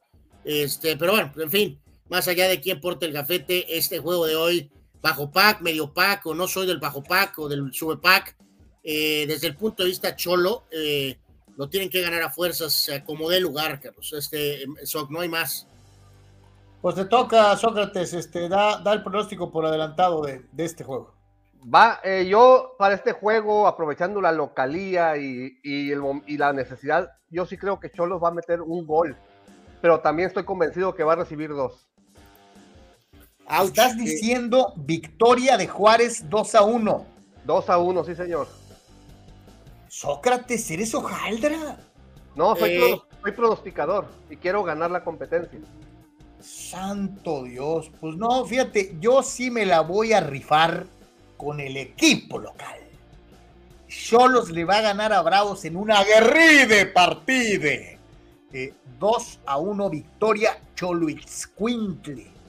Ah, el, mismo eh, el, mismo resultado, pero con ganador. A la inversa, exacto. Estamos esperando a Manny Manny Cepedex. En cuanto pueda, nos, nos pasará sus pronósticos. Eh, Marco nos envía sus eh, pronósticos desde el Puerto Ensenada. Eh, dice empate a uno. Y eh, muchachos. Gerardo Atlista López dice Fierro, yo me rifo. Pues órale, güey, mándalo. no, ya, ya él participó, ya participó. Ah, ya. Sí, sí, ya, ya, ya participó por lo pronto. Ah, este, yo eh, quisiera decir 2-2, pero no creo que puedan meter 2-2. Así que pues me voy a ir 0-0 eh, para no repetir marcador, ¿no? Este, básicamente, ¿no? Eh, por lo pronto. Este, entonces, ¿qué, dije, qué, qué dijo Marco? Eh, él dio empate a uno. Y, y, faltan aficionados y falta CPDEX. Y falta Manny Manny CPDEX, sí. Pues bueno, pues ahí está, señores y señores, este, a ver qué rollo. Danny Maiden muy, muy, muy, muy, muy, muy, muy, muy, muy, muy molesto. El nene Beltrano tiene ni chamarrera idea de lo que es la afición rojiblanca. Aplauden cuando se juega bien y abuchean cuando se está arrastrando el prestigio del equipo más popular de México. Algunos, algunos dirán que no, Carlos, pero eh, Dani está hablando como habla eh, este largo eh, grupo de aficionados del Guadalajara, ¿sí? Así piensan. Sí, claro. O sea, podrán algunos no, no gustarles, pero lo que está diciendo no es pose. A muchos así piensan. Dice, di, dice, eh, a ver, dice Pemar. Dice Pemar. Gallos 2, León 1, San Luis 2, Cruz Azul 0. ¿Qué, Pemar? Pues te vas a aventar los pronósticos o no. Pero empieza, empieza desde hoy, no, no desde mañana. Eh, ajá. Eh, y Daniela López nos dice que quiere los pronósticos, pero no sí, sé si ya, los tuvo, ya los tuvo Chava Zárate, Carlos. No sé que a menos que ahora quieras te, participar como Daniela López. inmediatamente Pemar, como gato boca arriba, eh, ataca y dice: ¿Y yo qué, fulano? No, soy ya, eh, yo creo ¿qué?". que eh, no, no, no se hable más. Ya Pemar empezó ahí. Yo creo que estaba tallando con su teléfono, Carlos. Así que los mandará, me imagino que en código y en partes. eh, pero pues adelante. Adelante. El Pemar ha sido insaculado. Escucha la palabra elegante y dominguera. Ha sido insaculado. Es, es correcto, eh, eh, y lo repito yo, mi querido Chucho, has sido insaculado. Este, O sea, el sistema después de hacer varios, al- varios este, algoritmos y de hacer un, un proceso de, de selección. se sí, fue por claro, el- eh, esto, eh, la, la inteligencia artificial nos mandó el tip, mi querido Soc. O sea, esto no fue hecho al vapor ahorita. No, no, claro no. que no, por Todo va con un proceso de este, amplio. Somos incapaces, Gerardo Atlista López, de fulanear al fulano Pemar. Jamás. Jamás. Este, eh, eh, eh, No, eh, no, no, y al contrario, Chucho entiende perfectamente y se muestra feliz de ser insaculado. Vean, Es un sistema mucho más confiable que, que el de la FIFA de Blatter. Ahí está, correcto. ah, ahí está Pemar, bebé. Sí. al momento de ser insaculado, Jesús Pemar ratificó sí. Exacto, exacto. Le gusta ser insaculado. Pero Correcto. no Siu, no Siu. Dijo sí. No, Ah, sí. Sí, no como, como Dodó del inspector Clouseau. de- no digas No. sí, di oui. Este, No, eh, no, parece un sí de- del comandante, Carlos. O sea, parece un sí. Siu, Siu. Vámonos al resto de la, de la fecha, señores y señores. Eh, precisamente con la pizarrita que hace eh, a bien elaborar el carnal Carlos García. Que que se apure Pemar para que los mande todos juntos. que como siempre le mandamos un gran abrazo a Carlos, porque se la rifa con, con- con la realización de la pizarra jornada a jornada. Y eh, como siempre le recordamos, lado izquierdo, horario tiempo del Pacífico. En la columna central, los partidos en cuestión y del lado derecho de tu pantalla, los medios de comunicación por los que podrás seguir cada uno de los partidos. Este, así que vámonos con el viernes botanere. Este, eh, y empezamos con el duelo entre los Gallos Blancos de Mauro Gerg, eh, el poderoso Gallos Blancos de Querétaro, enfrentando a los Panzas Verdes de León, partido a disputarse en el Estadio Corregidora. Hasta el momento el partido va a ser pitado por Guillermo Pacheco Larios, tres victorias por bando, eh, los dos han empatado dos juegos y los dos han sido derrotados cuatro veces, o sea, más parejo, imposible. El eh, Querétaro ha anotado 11 goles, mismos tantos que ha anotado el conjunto de los Panzas Verdes. La diferencia es que a Querétaro le han metido 16 goles y a el equipo de Guanajuato les han metido solamente 12. Me voy a ir con victoria del Querétaro 2 a 1, Anuar Yeme. Correcto. eh, adelante, mi querido Soc, Gallos León. Va a ser un gran empate a dos goles. Correcto. Marco Domínguez Niebla dice victoria de la Fiera, dos tantos contra uno. Yo, muchachos, me voy a ir con la tripa como es costumbre, simpatía y rumbo a los 20 puntos que deseaba el gran tanque Mauro Gerg. León 0, Querétaro 1. Apunta el de Pemar, ah, ahí lo, ahí lo tiene. este, ¿Cuál es? Gallos 2, León 1. Ok, Y de una vez adelántate con el San Luis 2, Cruz Azul 0. correcto, por lo pronto, ¿no? Por lo Por lo pronto. pronto. Eh, exacto. Este, pues bueno, así está, así está, señores y señores, entonces esta situación. Y pues ya que estamos en eso, Eh, eh, nada más déjame decirle a Dani Carlos aquí de una buena vez. Mi querido Dani, eh, también eres insaculado, pero para la jornada 11. No hay más. Entonces, aquí hasta lo estoy anotando. Ahí, ahí está ya, y todos somos testigos por si se nos olvida a nosotros. Mi querido Soc, también para que tú lo recuerdes, porque a lo mejor a Carlos y a mí se nos acaba el espacio en el disco. Suele suceder. Danny Maiden es el de la siguiente jornada, ya lo tiene. El conjunto de San Luis, sí, el sorprendente San Luis, en primer lugar del fútbol mexicano, recibe al último lugar en la tabla de posiciones la máquina, bueno, es hasta grosero decirle la máquina celeste de Cruz Azul. Este no es la máquina celeste, este es el Cruz Azul, o sea, Eh, eh, San Luis ha ganado seis partidos, Cruz Azul solamente tiene una victoria en lo que va del torneo. Un empate para San Luis, dos conseguidos por los celestes, dos derrotas para los sanluisinos, seis perdidos para Cruz Azul. Eh, San Luis mete 20 goles totales en lo que va del campeonato, Cruz Azul solamente ha anotado 10, 11 recibidos para San Luis, 18 goles admitidos por Cruz Azul. 18 goles en 9 partidos. Es decir, a 2 por, por juego. Eh, va a seguir la tendencia. Eh, San Luis le gana a Cruz Azul 3-1. Eh, Soc. Fíjate que ese resultado no lo, no lo apunté, se me pasó en el, en el paquete que les envié hace unos momentos. Te lo acabo de enviar, de enviar por separado y coincido con Carlos. San Luis 3, Cruz Azul 1. Sí, hay que decir que en este caso no pudo haber plagio de Carlos Xochitl eh, porque eh, no lo había enviado Sócrates este, este marcador, así que es válido. No ni, yo hay había, ni yo había escuchado el de Carlos. Correcto, no hay acusación de plagio pronostiquero. Eh, Marco dice que gana San Luis 2 a 0 y ya ratificamos que Pemar dijo San Luis 2 a 0. Eh, señores, Mira, ahí está Danny Maiden que se pone contento porque él le toca la semana que entra. Mójate con el Cruz Azul, Anuar. No, no, no. Lo que voy a decir aquí, mi querido Soca, es que eh, no puedo concebir que el Cruz Azul siga en modo de unidad deportiva, sin papel de baño, con agua en el piso, con residuos olorosos dentro de la taza. Eh, así que no, no voy a ir tan valiente, Soc. No, no puedo tanto. Pero me voy a ir con un poderoso empate a una anotación. Creo que aparecerán los dioses del estadio y cuando ahorita todo mundo se va a subir al barco del Mega San Luis, eh, no van a obtener la victoria. Va a ser un empate a una anotación. San Luis, Cruz Azul, el gol No me Cruz digas, y el gol del Cruz Azul ya sé quién lo va a meter según tú. ¿Quién? Cambindo. Correcto. Si estás insinuando que el resto de la temporada voy a decir que todos los goles de Cruz Azul en todos los partidos son de Cambindo, estás correcto. Lo sabía. Estás correcto. Lo sabía. Campeón de goleo. Exacto. Van a ser último lugar, pero será el campeón de goleo.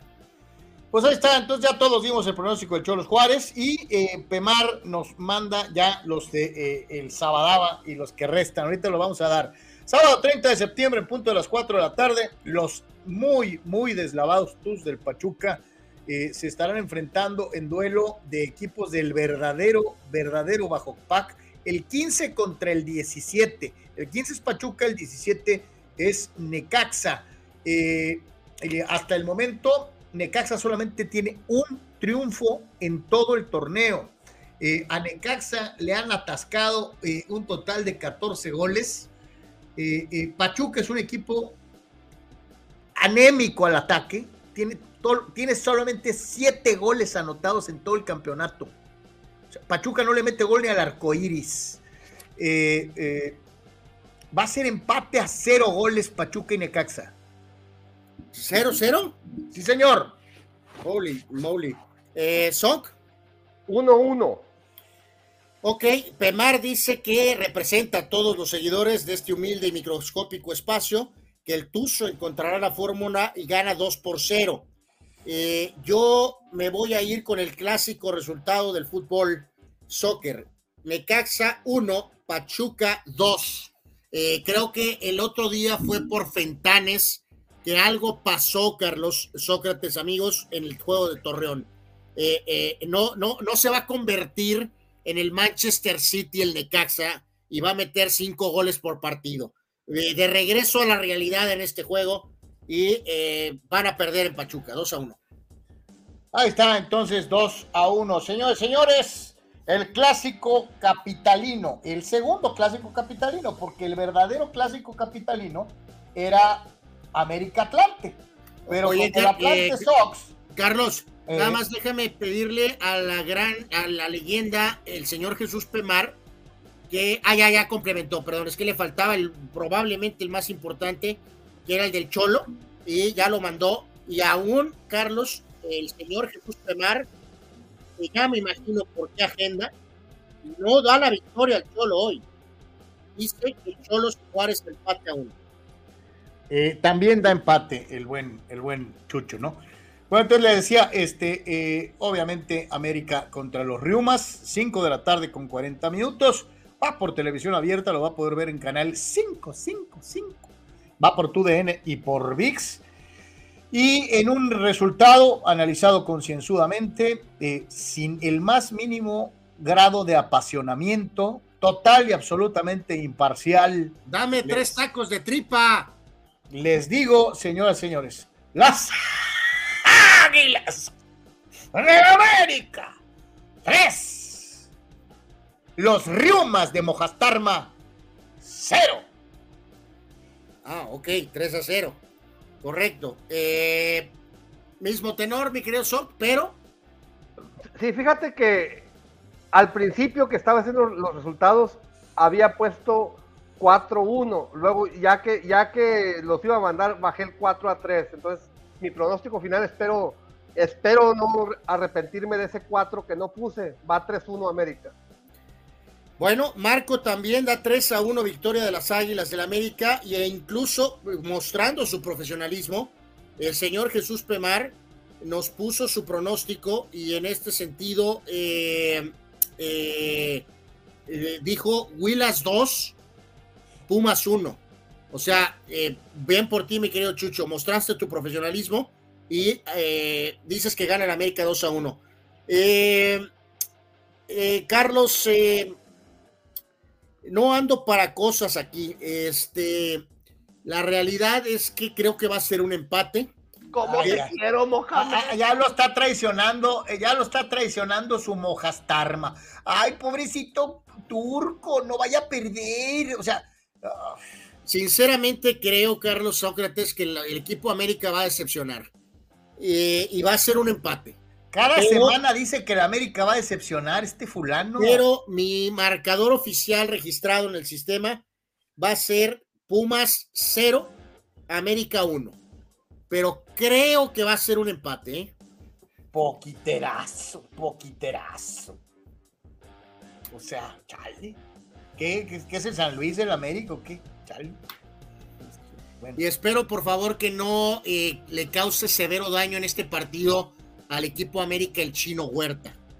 fíjate lo que dice Eduardo de San Diego, nos mandó todos sus pronósticos, pero este, en el concreto del América Pumas, 4-1 América, dice Eduardo. Por eso, eh, Eduardo es americanista a full, eh, de esa ala ultra radical, igual que Sócrates Emanduras, igual que Carlos Yeme, de, durante todos los años, durante todos los pronósticos, eh, Eduardo siempre es consistente, el América gana todos los partidos, 3-0, 3-1, 4-0, 4-1, e incluso en varios de ellos 5-0, 5-1, ¿no?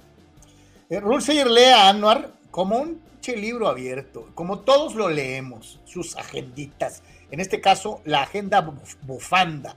Y dice Rulseyer, Anuar va a decir que su hombre bufando va a ganar por tres a las huilotas. No dije eso, creo que va a ser un empate, marquen esas palabras, pero al final, por colores, Ah, o sea, nos estás diciendo, Anuar Yeme, guarden este resultado. ¿o sí, o sea, guarden el resultado secundario, eh, que es el del empate. El resultado secundario, guárdenlo. El, resu- el resultado oficial que estoy poniendo en este eh, documento, eh, este sistema me lo, me lo diseñaron en, en Apple, este, está marcado con 1 a 0. Por América. favor, Anuar, muestra tus vergüenzas una vez más. Bien. Si ven las líneas, son perfectamente diseñadas con un trazo perfecto. Nada de muñequeo, ni nada de maraqueo, ni mucho menos, ¿no? Todo es perfecto. Si hay algún error, se corrige y punto, ¿no? Ahí Oye, se marca. ¿Qué versión O sea, de Excel es esa? Eh, eh, Excel es un sistema del pasado. eh, mi Ah, ok, querido Scott. ok. Eso, eso, eso ya es anticuado. Esto es lo moderno, ¿no? Ah, Es- perfecto. Esto es humano. Esto es Oh, hecho Dios. con incluso inteligencia Terrible, artificial. qué vergüenza, cabrón, pero bueno. Señores, el goleador Mazatlán. Sí, los poderosos cañoneros de Don Richie se están enfrentando al campeón de la Campeones Cup. Los actuales campeones de liga, los actuales campeón de campeones, los Tigres afrancesados de Messier Guignac. Y pues con todo y que me caen bien los cañonebrios, Le Tigre le mató, le cañonejé. Eh, y, y Tigres le va a ganar a Mazatlán 2 a 0. Los dos de André Pierre. Eh, admito que acababa de poner en el sistema 2-0, pero no hay nada que este aditamento, a ver Carlos, muéstrame por favor, no hay nada que este aditamento pueda... eh, a ver, espera, espera, eh, no ahí voy. Este, eh, santo Dios, es que son tantos botones que, que, ya no sé ni qué hacer. Ahí está, ve usted el aditamento. No hay nada que este aditamento moderno no pueda corregir, ¿no? Entonces, ya había puesto dos, voy a poner una línea extra y eh, es 3. Ahí está, perfectamente ya. Luego, ¿por qué él no le entiende ni él mismo a sus pinches garabatos? Porque rayonea ahí, tachonea, y ya no sabe ni qué puso. Es un perfecto 3. Eh, yo voy a ir Tigres 3 a 0, a medio gas.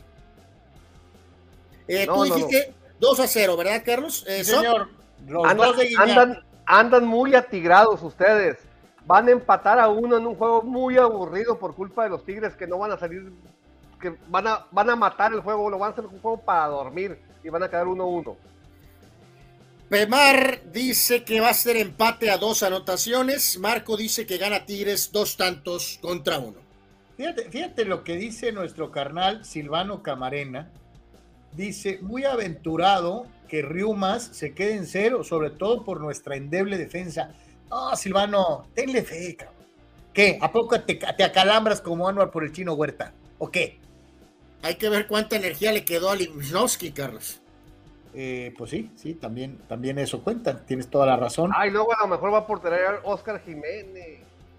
Eh, sí, dijo Jardiné, me parece hace un rato que eso se definirá de último minuto, si va al bulto o si Malagón se recupera. Téngale fe a Oscar, carajo. No, pues claro que no, si no se la ha ganado. Carlos eh, Yeme Sócrates metió las manos al fuego por el bulterete ese y se quemó, totalmente se quemó. Pidió Gerardo Crista López, ahí se nota que Anor frecuenta mucho el pie de manzana de American Pie, dejando el muñequeo de lado. No, no, no, no, nada de pies, mi querido Gerardo. El problema es el internet, ¿no? Las líneas están perfectamente trazadas. Es por el internet que se ve así, medio raro. Víctor Baños, esas tablas de los pronósticos de Anuar con tecnología de punta, de punta de cinco dedos. Son naturales, humanas, orgánicas. Tito Rodríguez, saludos Tito, mi pronóstico para el clásico, el kilo de ayuda y el litro de aceite es que van a bajar los robos de cartera y la delincuencia por dos horas en la Ciudad de México. Hijo de la bueno. Pregunta Gerardo Crista López, y fíjate, es una pregunta con, con, mucho sentido, porque no nomás es lo del arco, ¿eh? también decían de, de Valdés, y se va a jugar Valdés, porque si no, Soc las las dice Gerardo. No, pues, eh, creo que se mantiene el estatus en, en, duda, ¿no? Lo más seguro eh, es que no juegue, lo más seguro es que no. Arremete Salvador Zárate en contra de Jesús Pemar, muchachos. Lamentable sea uno a uno de Cholofán pesa más su odio por Miguel Herrera que el hecho de buscar ganar el partido. Bueno, por eso dije que había sido tranquilo. Es un buen pronóstico. Sí, es un buen pronóstico. Eh, si bien Tigres, de acuerdo a lo que alcanzamos a ver, todos dicen que Tigres le va a ganar a Mazatlán. Eh, eh, yo me pregunto si existe la misma confianza en que los rayados del Tan Ortiz le ganen a eh, este eh, equipo maltrecho, descompuesto, como es el caso de el Santos Laguna. Monterrey tiene cuatro victorias, tres para Santos, un empate de, de, los Regios, dos empates para los Laguneros. han sido derrotados tres veces los de Monterrey, cuatro los de Santos. ¿No cree usted que hay mucha diferencia? todos pensarían que Monterrey es un equipo de alto octanaje ofensivo.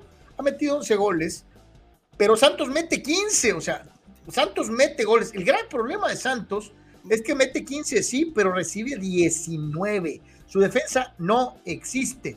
Monterrey ha recibido en lo que va del torneo en nueve partidos un total de nueve goles. Es decir, Monterrey recibe a gol. El tema del Monterrey, recordar muchachos, pues se supone que el detalle es que tienen a todos los delanteros lesionados, ¿no? Se supone, ese es el ángulo. Yo no pronostiqué ese juego porque vi que se iba a, no sé si a posponer o a suspender. Sí, se va Sí, a no, está, está, está este, sin juego. la ¿no? cosa de horario por definir, pero No, no, todavía es- no se sabe, ¿no? No, no, no, sí está. Lo que entiendo es que sí está, está out. Otra vez, otra cancha que no resiste un concierto, ¿no? Increíble, ¿no? Santo Dios. Sí, por O eso sea, no lo, por eso no lo no, importa el estadio Jalisco viejo o el estadio moderno de Monterrey, resulta que no pueden poner bien las tablas ahí y este y pues sí, este Babalúa este juego, pero de todas maneras pues vamos echándole marcador de una vez. Eh, ¿Ah, de una Monterrey le va a ganar a Santos 2 a 1. Yo cuando suceda el partido pues me voy a ir con Rayados eh, 1 a 0. Eh, Soc, Hay que apoyar a uno de los técnicos favoritos de mi amigo Anuar. Monterrey 4, Santos 1. santo Dios, híjoles, bueno. Eso es Este, demasiado. Marco dice que 2 por 0 eh, eh, ese, ese compromiso, ¿no? Dice, dice Tito Rodríguez, ojo, pronosticadores, Tigres va a dosificar su alineación. Así Sócrates está más cerca de atinarle en el marcador. Claro. No, o- oye, Ricardo, yo, yo dije 2-0. Está muy moderado, ¿no? ¿O qué? Estás muy atigrado. No, no me acuerdo el, el de, de quién fue el concierto cuando la cancha del Atlas se fue al Tolido, ¿se acuerdan? No. Ah, pues bueno, en el Monterrey lo hicieron en estilo, ¿eh? Porque fue un concierto de, de Weekend. Pero bueno, Órale. Se fue al Tolido y sí, el juego está ya en el área de partidos reprogramados. Y el Monterrey no va a poder jugar este weekend. No. Eh, correcto, ¿no? Y ya Por traen culpa de pendiente- The Weekend, Monterrey se queda sin weekend de fútbol. Sí. Sí, sí, sí, totalmente. Gerardo López dice el chino Huerta es mo- igual a Mohamed Salah. Ay, se muere de risa. Sí, Dinen, así, así, sí. Dinen no es R7 y se muere de risa. Sí, eh, entonces ratificar aquí las fechas, muchachos. eh, este juego supuestamente quedó para el miércoles 8 de noviembre, el de Monterrey Santos, miércoles 8 de noviembre, y traen pendiente el juego ese del Cholos el día 25 de octubre, ¿no? O sea, primero 25 de octubre pendiente Monterrey Cholos, y también el propio Monterrey eh, en su estadio tendrá después el otro juego reprogramado, que es este, reitero, en la fecha del miércoles 8 de noviembre. Último partido, señoras y señores, el domingo, el juego menudero. No, ¿verdad? Pues es a las 4.20 de la tarde, santo Dios. O sea, ni eso le respetan al pobre Toluca, cabrón. Déjenlos El- jugar en su horario. El menudo Ah, ¿no? es a cualquier hora.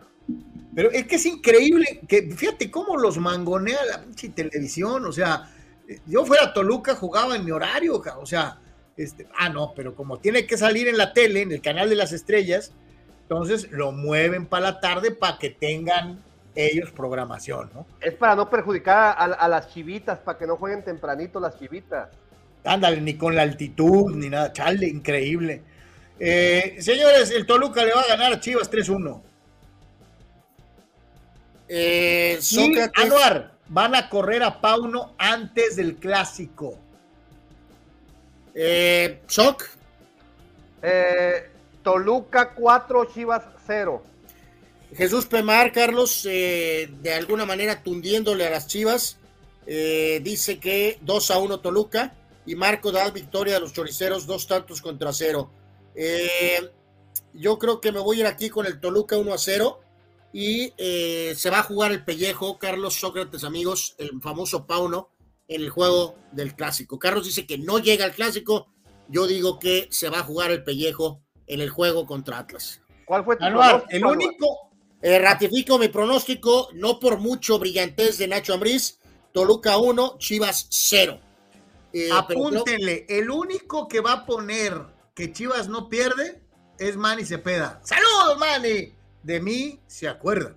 Me extraña del señor Anuar ese pronóstico, si él nunca pone a perder a las Chivas. eh, bueno, eso es una calumnia, eso es una leyenda urbana creada por Carlos Yeme, que no, es no existe, es una fábula de Carlos Yeme. A mí me este sorprende igual, Y Sócrates. en este sentido sí creo que están en el Tolido eh, seriamente, eh, que la grilla está muy cañón ahí y creo que esto se va a decidir hasta el juego de Atlas y ahí van a tener que decidir si algunos jugadores o el mentado Pauno, ¿no? Dice Juan Antonio, mientras más tarde juega el Toluca, más pierde sus poderes.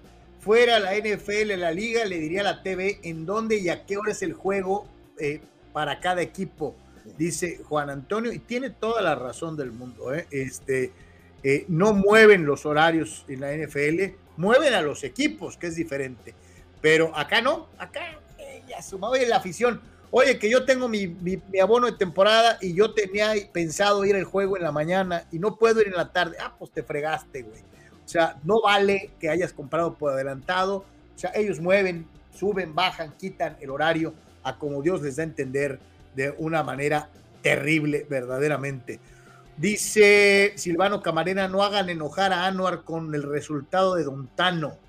Este, eh, eh, eh, hablando de Monterrey. Omar Stradamus, el Toluca va a golpear a las birrias saladas del Guadalajara y ahí van a correr al charlatanazo del director técnico, dice Omar Stradamus. Gerardo Atlista López coincide, ese Pauno ya está muerto, nomás no le han avisado, dice Gerardo. Eh, Jesús Ramos, si Toluca le juega a Chivas como le jugó al América, le va a meter cinco a las birrias, dice Jesús. Estoy de acuerdo. Y aquí, Carlos, ratificar lo que nos había puesto también el buen Eduardo Ceres, ¿no? Le tunde a las Chivas 3 a 1.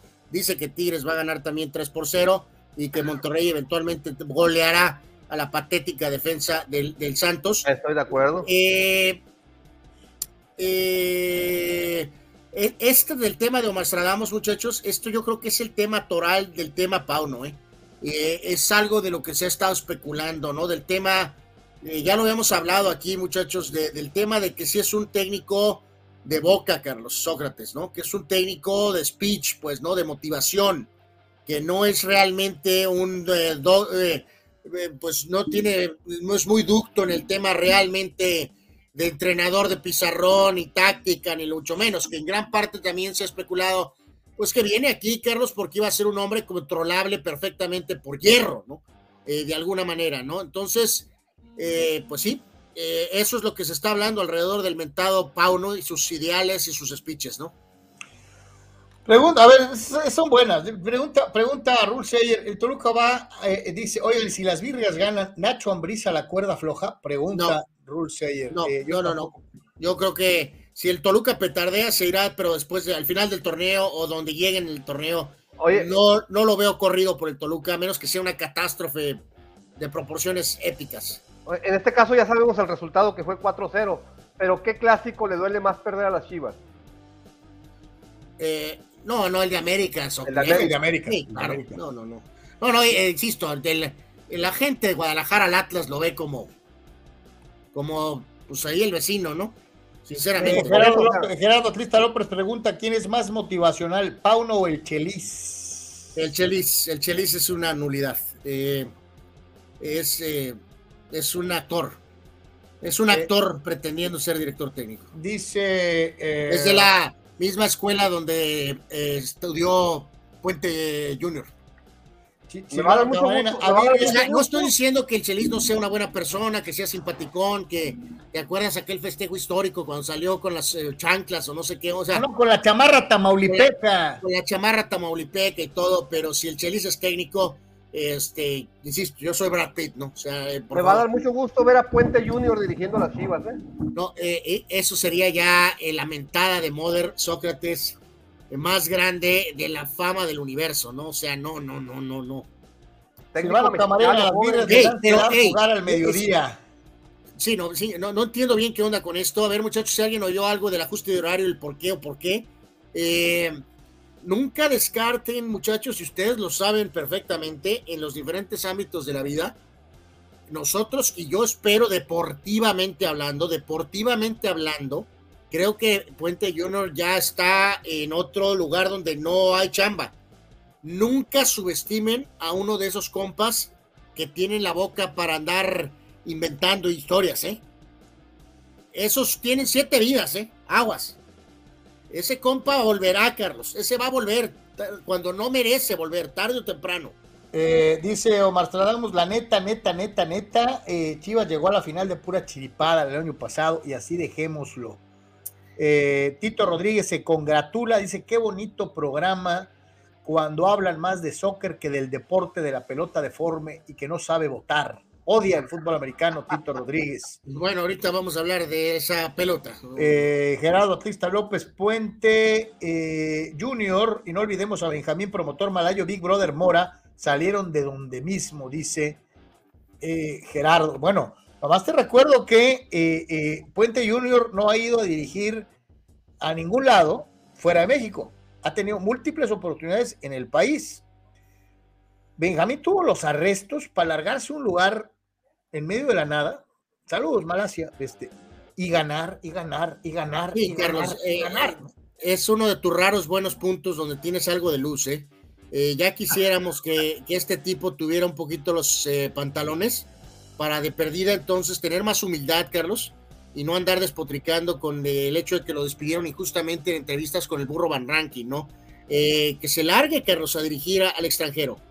Eh, y que tenga está- éxito en Malasia o en donde quieras, en la Liga Saudí o algún lado, gana algo, vete a otro lado, demuestra, gana ciertos argumentos.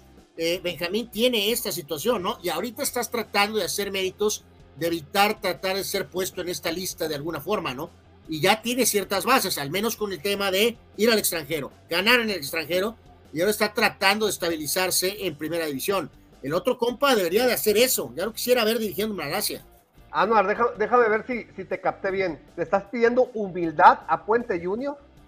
Es una persona extremadamente arrogante, mi querido Sox. Sí, Sí, sí, pues con los tenis que valen, eh, los tenis de, la- de- de- de- de Puente Junior valen lo que vale el carro de Anuar, el mío y el de Sócrates juntos. sí, o sea, insisto, el, el- el famoso actor es uno de estos, eh, eh, el que pregona humildad, muchachos, es el que acaba siendo el más eh, fifí. Y lo que es él. No, el- humilde es el Tano. No, hombre, El- qué voto, eh, humildísimo el cabrón. uf. Bueno, bueno. Bueno, Pues ahí está, ahí está el fútbol mexicano, señores y señores. Vamos a una pausa, empezamos a platicar de boxeo eh, eh, y eh, continuamos aquí. Estamos totalmente en vivo en Deportes. Pausa, volvemos.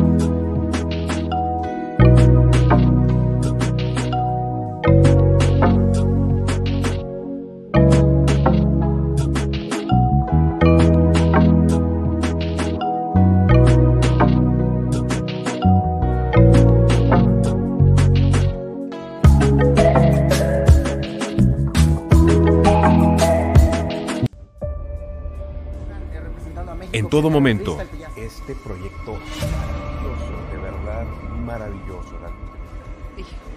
y en cualquier lugar. La Secretaría de Seguridad. Klimbam. Diversión e información en un solo clic. Carlos, ¿cómo puedo promocionar mi papel café? ¡Ja! Es muy fácil promocionar tu papel café utilizando las opciones que te ofrece DoSynergyDeportes.com para impulsar tu producto o servicio. Puedes tener una sección fotográfica o de video, puedes tener un landing page o publicidad absolutamente efectiva en Google Ads y en Facebook Ads. Todo desde 299 dólares. Te da la mejor opción para impulsar tu producto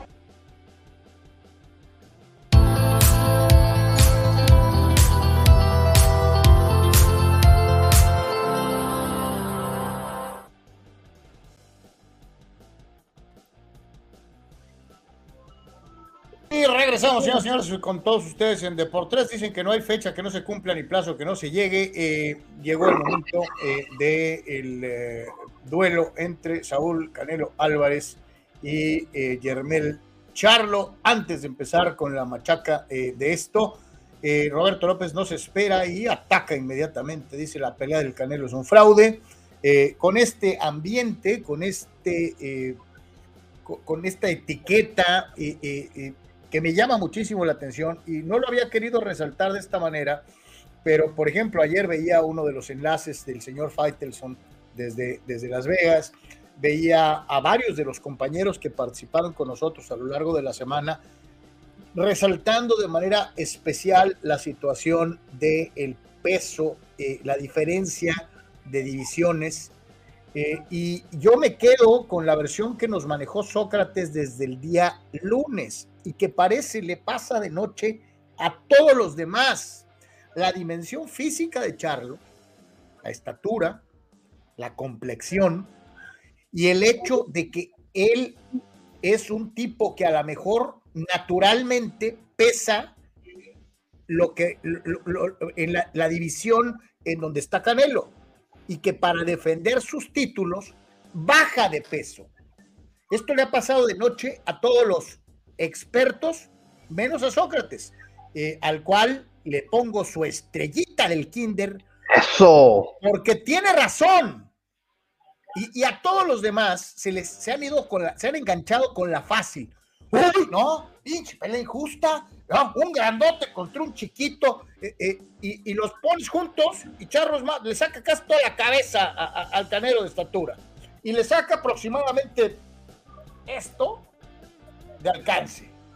Entonces, me llama mucho la atención que los compañeros se vayan como el borras con la cuestión de eh, las divisiones y que no se pongan a apreciar el punto fino, el detalle que representa esto.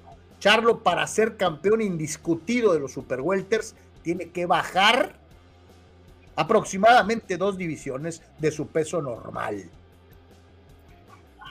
Yo me pregunto por qué nadie más ha reparado en el detalle, porque además es un detalle cierto. Sócrates, hoy es día importante por las famosas, eh, por, por, lo- por el peso. Y, hoy vamos a saber quién se sacrifica y quién no se sacrifica. Sí, mira, el pesaje mm, público y para prensa es a las dos y media de la tarde, hora de nosotros. Pero el pesaje oficial ya se llevó a cabo en la mañana, ese se llama sin prensa, es con representantes de un boxeador, con representantes de otro boxeador, con la comisión y con los organismos que avalan las peleas de campeonato. Entonces, ¿por qué se hace así? Para que si hay alguna al- eh, inconformidad o duda o controversia, eh, tengan esas dos horas que marca el reglamento para solucionarla. Entonces, este, el pesaje oficial ya se llevó a cabo a puerta cerrada para prensa y aparentemente, digo, digo aparentemente porque se va a hacer oficial al rato en la ceremonia de peso pública y para prensa. 167.4 libras para cada uno. Me llaman la atención las dos cosas, que Canelo se bajó media libra sin necesidad. Canelo debió haber marcado 168 y baja más de media libra. Y que Charlot se sintió cómodo yendo hasta 167. Yo creí que iba a pesar un poco menos, pero no, no tenía necesidad de, de sacrificarse más de la cuenta. Entonces, que se hayan encontrado en este peso 167.4 me llama la atención por Charlot, porque Canelo bajó medi- más de media libra. Entonces, este, obviamente, para la recuperación, efectivamente, Canelo va a subir más, más fuerte y más pesado, pero Charlot no le va a ir a competir en fuerza al Canelo, le, va a ir a competir en habilidad y en boxeo y, y, este, y a la hora de, estar arriba del ring, quien soporte más el ritmo de pelea y quien tenga capacidad de administrar mejor su condición es el que al final de la pelea, si no hay un knockout rápido, el que al final de la pelea va, a sacar ventaja. Para traducírselos a nuestros carnales en español, eh, 167.4 libras son 75 kilos 930 gramos. Sí, este es un peso cómodo para los dos. Este, eh, repito, me llamó la atención que Canelo no haya dado 168, sino que dio más de media libra abajo. No sé si lo hizo con intención de demostrarle a Charlot que él también puede, puede bajar. Y Charlot no quiso pesar menos, porque si hubiera querido lo hubiera hecho. No quiso pesar menos y, y quiso igualarse a, a- Canelo. Entonces, este, está interesante. Eh, los veo muy bien a los dos físicamente y, y creo que van a brindar una, no, no constantemente, no los tres minutos de cada round, pero sí va, van a brindar una buena pelea la mayor parte del tiempo. Eh, obviamente pregunta, Chava Sara te dice que prefiere mil veces el programa de la Wendy, ganadora de Big Brother, que ver la pelea de ese bulto. Esos de Televisa ya dañaron a la selección y ahora el Canelo, dice Chava Zárate. Eh, Raúl C. dice Sócrates, la neta, esta versión de Charlo como un rival, ¿ves esta versión de Charlo como un rival competitivo? Tiene tiempo de no pelear y está subiendo bastante.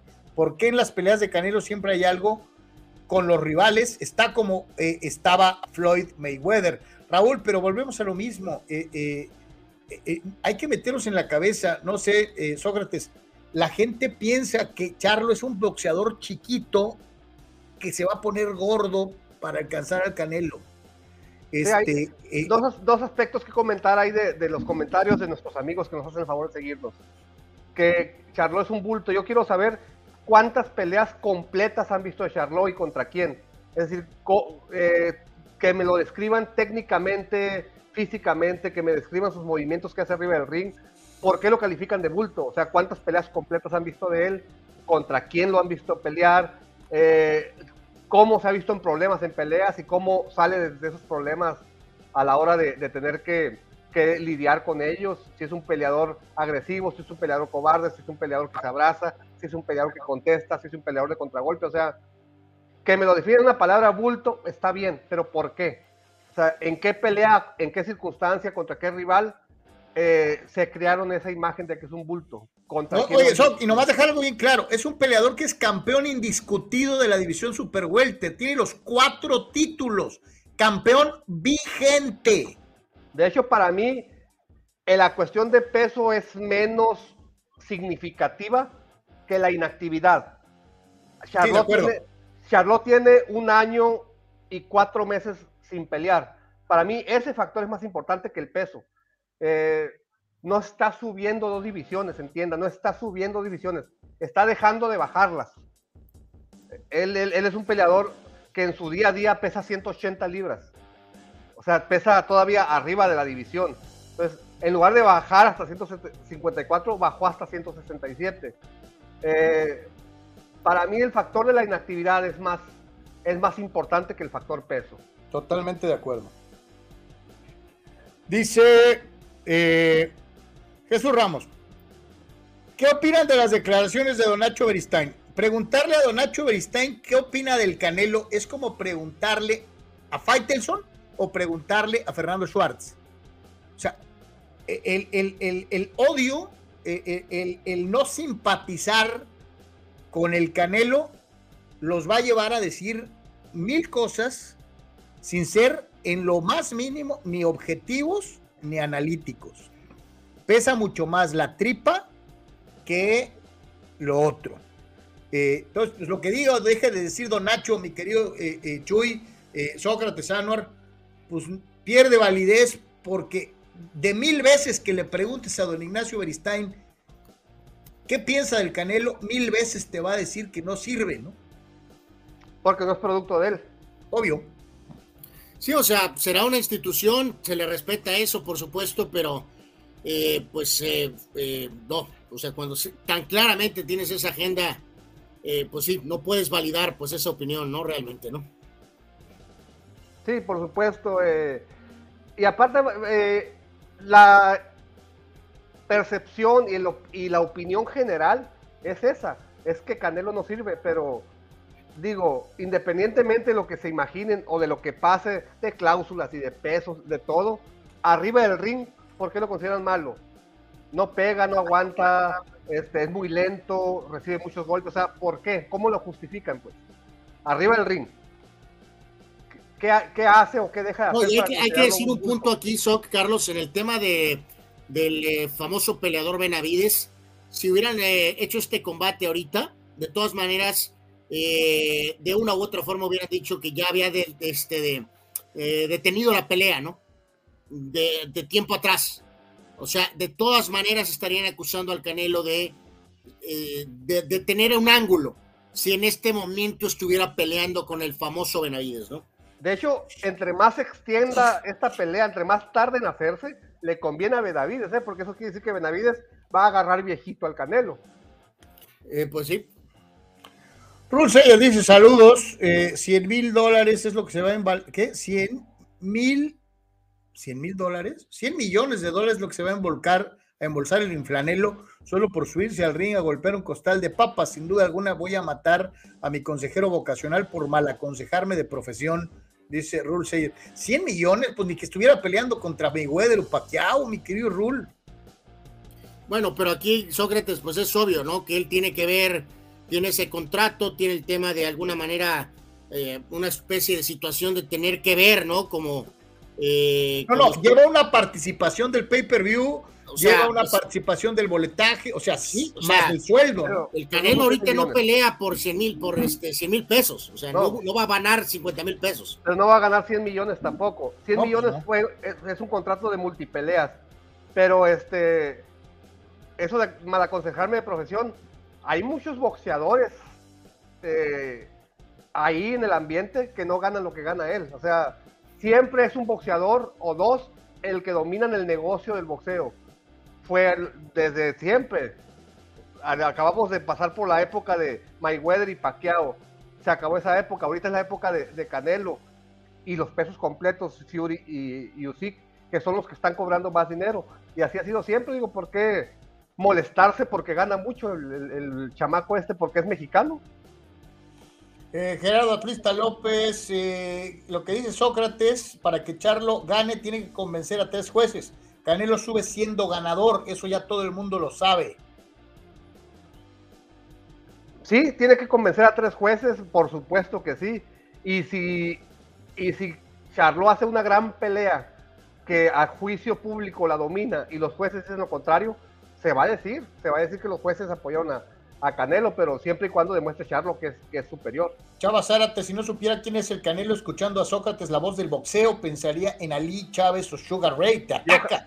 Yo jamás y, dice, y dice, me tocó ver la pelea de Charlo con el argentino Brian Castaño. Se nota que, no, le- que, que, que, que solo le interesa el dinero. Se dejó empatar para hacer la siguiente pelea que ganó. Además, no es un peleador que noquee, dice Chava. No, ese, yo, yo nunca lo he comparado con quién puso. Antes, en el comentario anterior. Eh, con Ali, con eh, eh, Sugar Ray y Chávez. Sí, yo nunca he comparado Canelo con ellos, ni he dicho que es mejor que ellos, ni he dicho que es el mejor peleador mexicano de la historia. Eh, digo, digo que es un- el mejor, eh, es el peleador más eh, atractivo comercialmente hablando hoy, sí, sí lo es. Y que Charlot no noquea, pues no. Desde todo, llevamos toda la semana diciendo que Charlot mete combinaciones, que Charlot golpea a la distancia, que Charlot es más rápido. Jamás hemos dicho que Charlot lo va a noquear ni que lo va a tumbar. Gerardo Batista López, ¿por qué un año inactivo si es el mejor? O sea, que los mejores en el boxeo te haces acreedor a pelear menos. Debería ser al revés, ¿no? ¿Por qué pasa esto en el boxeo? Entre paréntesis, es una pregunta seria. No, y aquí lo agrego a esto, Carlos, de Daddy Maiden, ¿no? Arremetiendo contra la Canelita Álvarez, eh, que tiene que noquear al inactivo, inactivo y doble subido de división Charlo, Soc. Eh, sí, lo, eh, ¿por qué pasa? Le ha pasado también a, Crawford. Porque son peleadores que no encuentran una oposición lo suficientemente capaz como para cobrar buenas bolsas. En el caso de, específicamente hablando de Charlot, estuvo lastimado eh, algunos meses, creo que tres meses estuvo lastimado y regresó y se le cayó una pelea que, estaba programada. Entonces, este, no es raro que su- suceda eso, te repito, ha sucedido con, con, este, con Crawford, el mismo Canelo estuvo sin pelear como ocho meses porque no encuentran o la fecha o el rival para, para cobrar buen dinero y prefieren esperar esa pelea grande. Y, y ese, ese, para mí ese aspecto es más importante que el del peso, la inactividad. Yo creo que por eso eh, va a ganar Canelo, porque tiene que a, retomar ritmo de pelea Charlot. Eh, dice Tito Rodríguez, eh, dentro de lo que es esto, dice, dice, Charlot es un bulto por, dice, porque lo decimos las redes sociales, los anticanelos y los villamelones como yo. Pero a mi esposa le gusta el canelo y pues ni modo, y se muere de risa. Sí, es que hace rato dije, ok, es un bulto, está bien, pero díganme el por qué. Entonces ahí dice que porque lo decimos las redes sociales y pasa mucho eso, ¿eh? Muchas veces se repite el comentario que otro dijo y, y son agendas, son agendas personales o es no querer reconocerle a un tipo al que supuestamente se le dio todo sin ningún esfuerzo, ¿no? Como, como el Canelo, que es, mucha gente cree eso. Gerardo dice, ¿por qué? Pero si Chávez hizo 90 defensas, o sea, no son defensas, sino peleas, dice, que ya no hay boxeadores, ya no hacen ni 10 defensas de sus títulos. Lo que pasa es que ahora son mucho más selectivos, Gerardo. Sócrates fue muy claro diciendo que es una cuestión puramente económica. O sea, el peleador, para ganar dinero antes tenías que pelear varias veces para juntar las bolsas que hoy ganan en una. Sí, por ejemplo, eh, si se le dice a Charlo, Charlo, vas a defender tu título dentro de tres meses contra este boxeador y vas a ganar este dinero. Dice Charlo, no, no, no me interesa o no me conviene o no voy a estar listo. Entonces, tu siguiente defensa será dentro de seis meses. Ok, me preparo. Y ese me preparo antes significaba hacer una o dos peleas a 10 rounds en plazas chiquitas. Chávez llegó a pelear en, territorio mexicano, en Mazatlán, en Tijuana, en, este, creo que en Monterrey también peleas fuera de título entre defensa y defensa.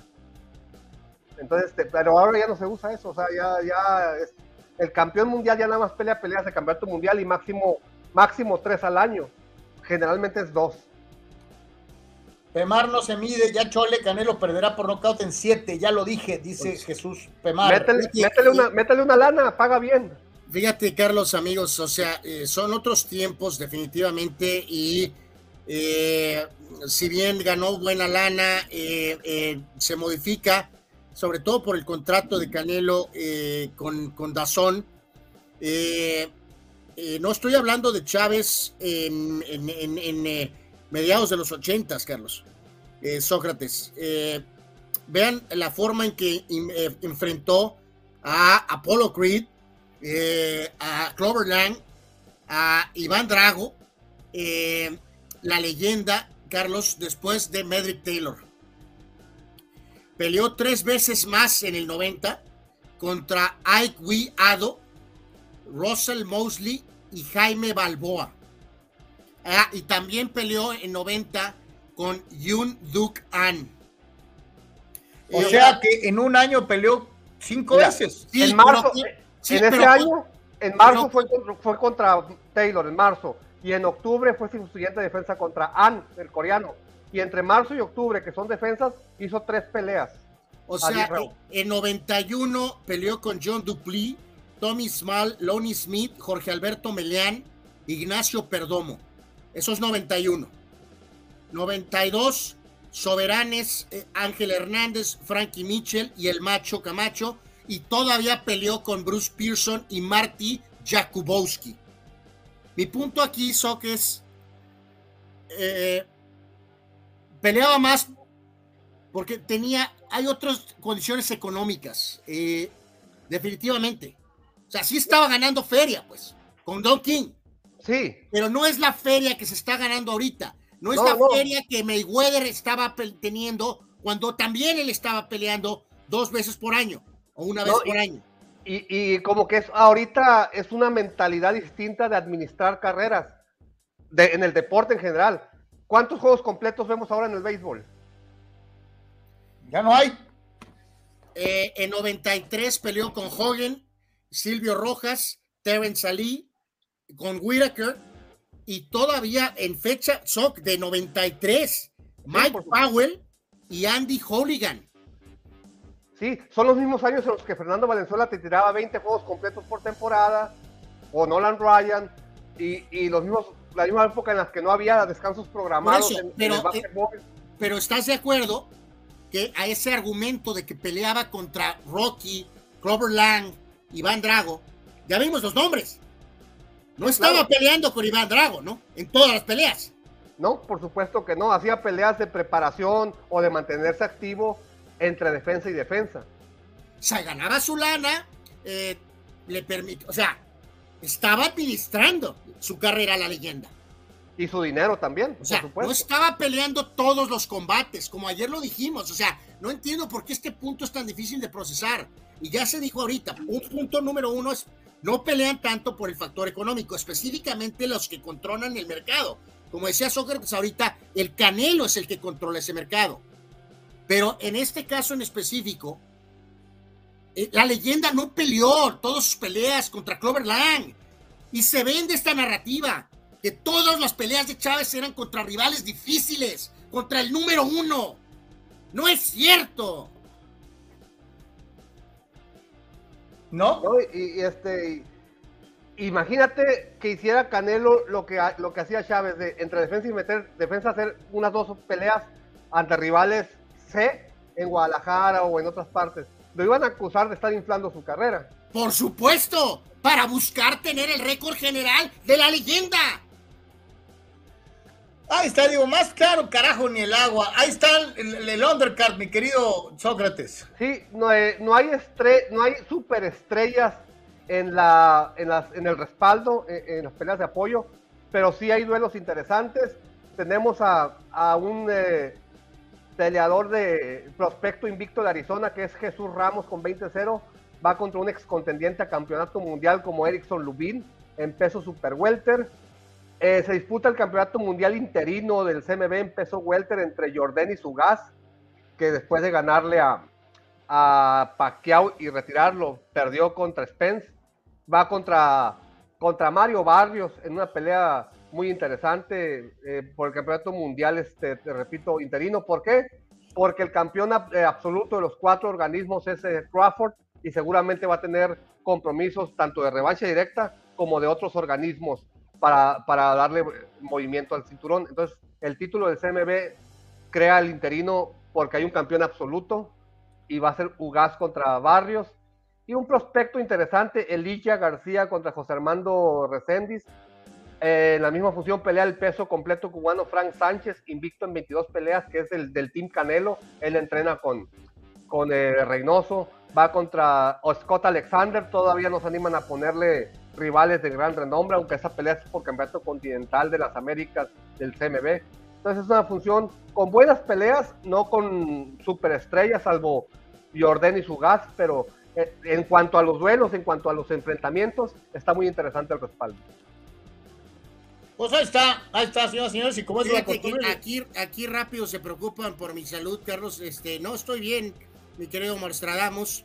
Y eh, Gerardo distorsiona. Dice, no, estoy tranquilo, tranquilo, mi querido Gerardo. Eh, y yo nunca dije que Canelo es el GOAT y que Chávez sock. Nunca dije eso. Nunca dije eso. Pero pruebas el punto de que como cada quien quiere acomodar las cosas como le conviene. Yo nunca dije que Canelo es mejor que Chávez.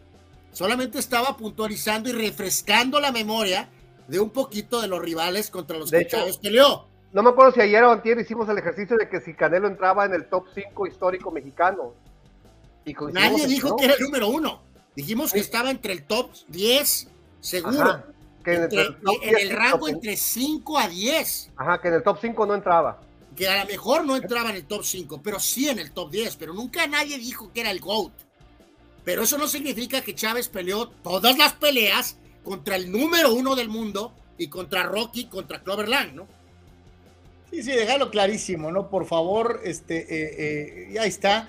Y recordarles también, eh, mi querido Sócrates, que esperamos mañana a nuestros amigos en punto de las 7 de la noche en algo tranqui, allá en Plaza Las Alondras, entre las entradas a La Gloria de Santa Fe, en donde tendrás dos pases dobles para un concierto muy, muy importante, la rifa de una botella de whisky etiqueta negra, cubetas de cheve y mucho más, aparte de una extraordinaria mixología y un delicioso menú. Reserva 30 de septiembre, solo en algo tranqui. Allá vamos a estar eh, viendo la pelea entre Canelo Álvarez y eh, Yermel Charlo. Eh, y ya Yo nomás. les para- recomiendo, yo les recomiendo que se vayan desde, desde antes para ver el juego ahí. Sí, para ver el, el América Pumas, ¿no? Así es. Y ya ahí se ligan a, a la pelea. Álvaro, Eh, dime, pronóstico. Pronóstico. Bueno, el pronóstico es que haga lo que haga el Canelo, lo van a tundir, ¿no? Increíblemente, ¿no? Así Ahí, que. Anuar, eh, ese es el pronóstico más seguro del mundo. Si Eh, noquea es por- el- en el primer round, van a decir, mira, un bulto. Bulto. Si no lo noquea, y Canelo ya está de, de- de- Está de salida, acabado, ya que se retire. ah, que se retire. Este, o sea, sí. Eh, pues me voy a ir, Carlos, con el Canelo por decisión unánime. Yo me voy a ir con Canelo, knockout técnico en 11. Sí, yo creo que Canelo mm, sí va a poder noquearlo, te repito, la inactividad más que el peso, la inactividad de Charlotte que le cueste a veces agarrar ritmo de pelea o que le cueste eh, dominar el ritmo y la distancia ante un peleador como Canelo, yo creo que va a terminar cobrándole factura. La inactividad, no el peso. Y yo creo que, que también, yo creo que va a noquear Canelo en los, en los últimos rounds del, de- del 10 para adelante, 10, 11 o 12.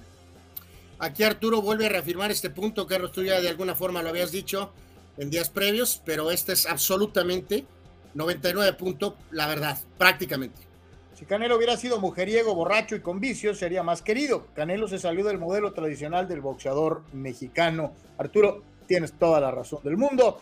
Dice Chava Zárate, ahí estaré eh, eh, con mi cubeta, con Carlitos Yeme y los puntos finos del Sócrates. ¡Eso! Este, eh, dice Raúl C. eh, ahí sí, de acuerdo, no está en el top 5. eh, ya que se retire, se verá su trayectoria y probablemente sí suba entre el top 5. Eh, Rule Sayer dice: sí, saludos. Si el inflanelo pierde, le invito a Sócrates una michelada estilo Carlos Yeme mañana allá en algo tranqui. Es todo, ya dijo. Eh, Esta teoría de la conspiración eh, de redes, Carlos, que es verdad, increíble esta situación que plantea Salvador Zárate. si va a pelear Charlo o va a ser su gemelo. Oye, pues el que ponga, los dos son campeones. El, el- el- otro hermano, Yermal, es campeón mundial de peso medio. Él, la primera o, el primer ofrecimiento de pelea fue hacia él, pero él trae un problema, eh, creo que ya es médico, mental, eh, de ansiedad y de depresión, y, que es muy importante la salud mental. No, esto no no es una broma, no es un juego, es un tema muy serio y, y no tiene por qué hacerse menos ni, ni considerarlo como una excusa ni nada. Eh, Yer- eh, tenía problemas de ansiedad y de depresión, no estaba entrenando, eh, algo, algo no le, algo no lo hacía sentir bien, no nomás con el boxeo, sino con su vida. Entonces ese, ese tema importante se atendió y la gente de ellos dijo, dijo, ok, Yermal no va a estar listo porque es primero su salud física y mental, pero está su hermano que sin ningún problema. Es, de hecho, Yer- Yermel bajó a Super Welter para que su hermano fuera campeón mundial medio, para no estorbarse uno con otro. Eh, dice Abraham Mesa, Anual era alterado, Yen. El alterado. El alterado. Eh, y dice Chava Zárate, prepárense para que cuando tenga 40 años el Canelo le va, la va a aplicar como CR7. Va a pelear cada semana para alcanzar a Chávez en las 120 victorias. Esa, ya se, esa ya se vio forzada, mi querido Chava. Esa ya se vio muy forzada. Si no pelea cada semana cuando tenía 20, 20 y tantos, menos va a pelear cada semana a los 40. Mi querido So, como siempre, muchas gracias. Si Dios quiere, nos vemos mañana algo tranqui.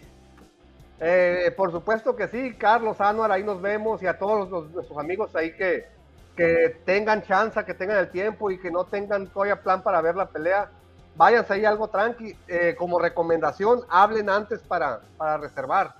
Eh, digan digan que, que son de la familia de por tres y hablen antes y, y reserven su mesa, o si no, ahí nos vemos para echar la platicada y, y este y, y- y echar este tipo de pláticas, debates ahí en vivo, con mucho gusto, ahí, ahí nos vemos y que tengan buen fin de semana.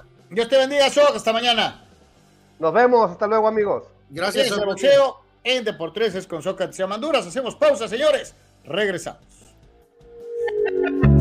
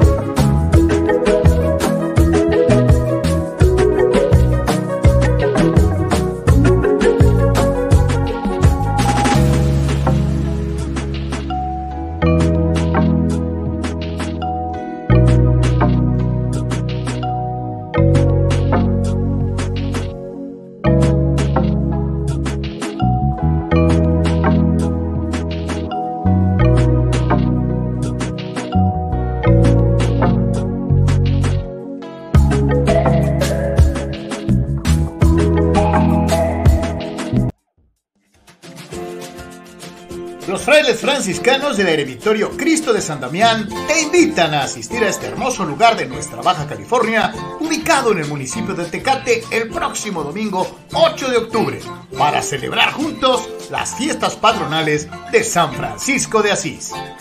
El eremitorio es un bello lugar en medio de la naturaleza y con una calidez y espiritualidad muy especial, en donde podrás escuchar la Santa Misa a las 10 de la mañana participar en las mañanitas a San Francisco y ser parte del convivio en fraternidad con los frailes menores y la gran familia franciscana en medio de la belleza natural de nuestra Baja California. La cita es el próximo 8 de octubre en el eremitorio Cristo de San Damián. Alabado seas mi Señor en todas tus criaturas.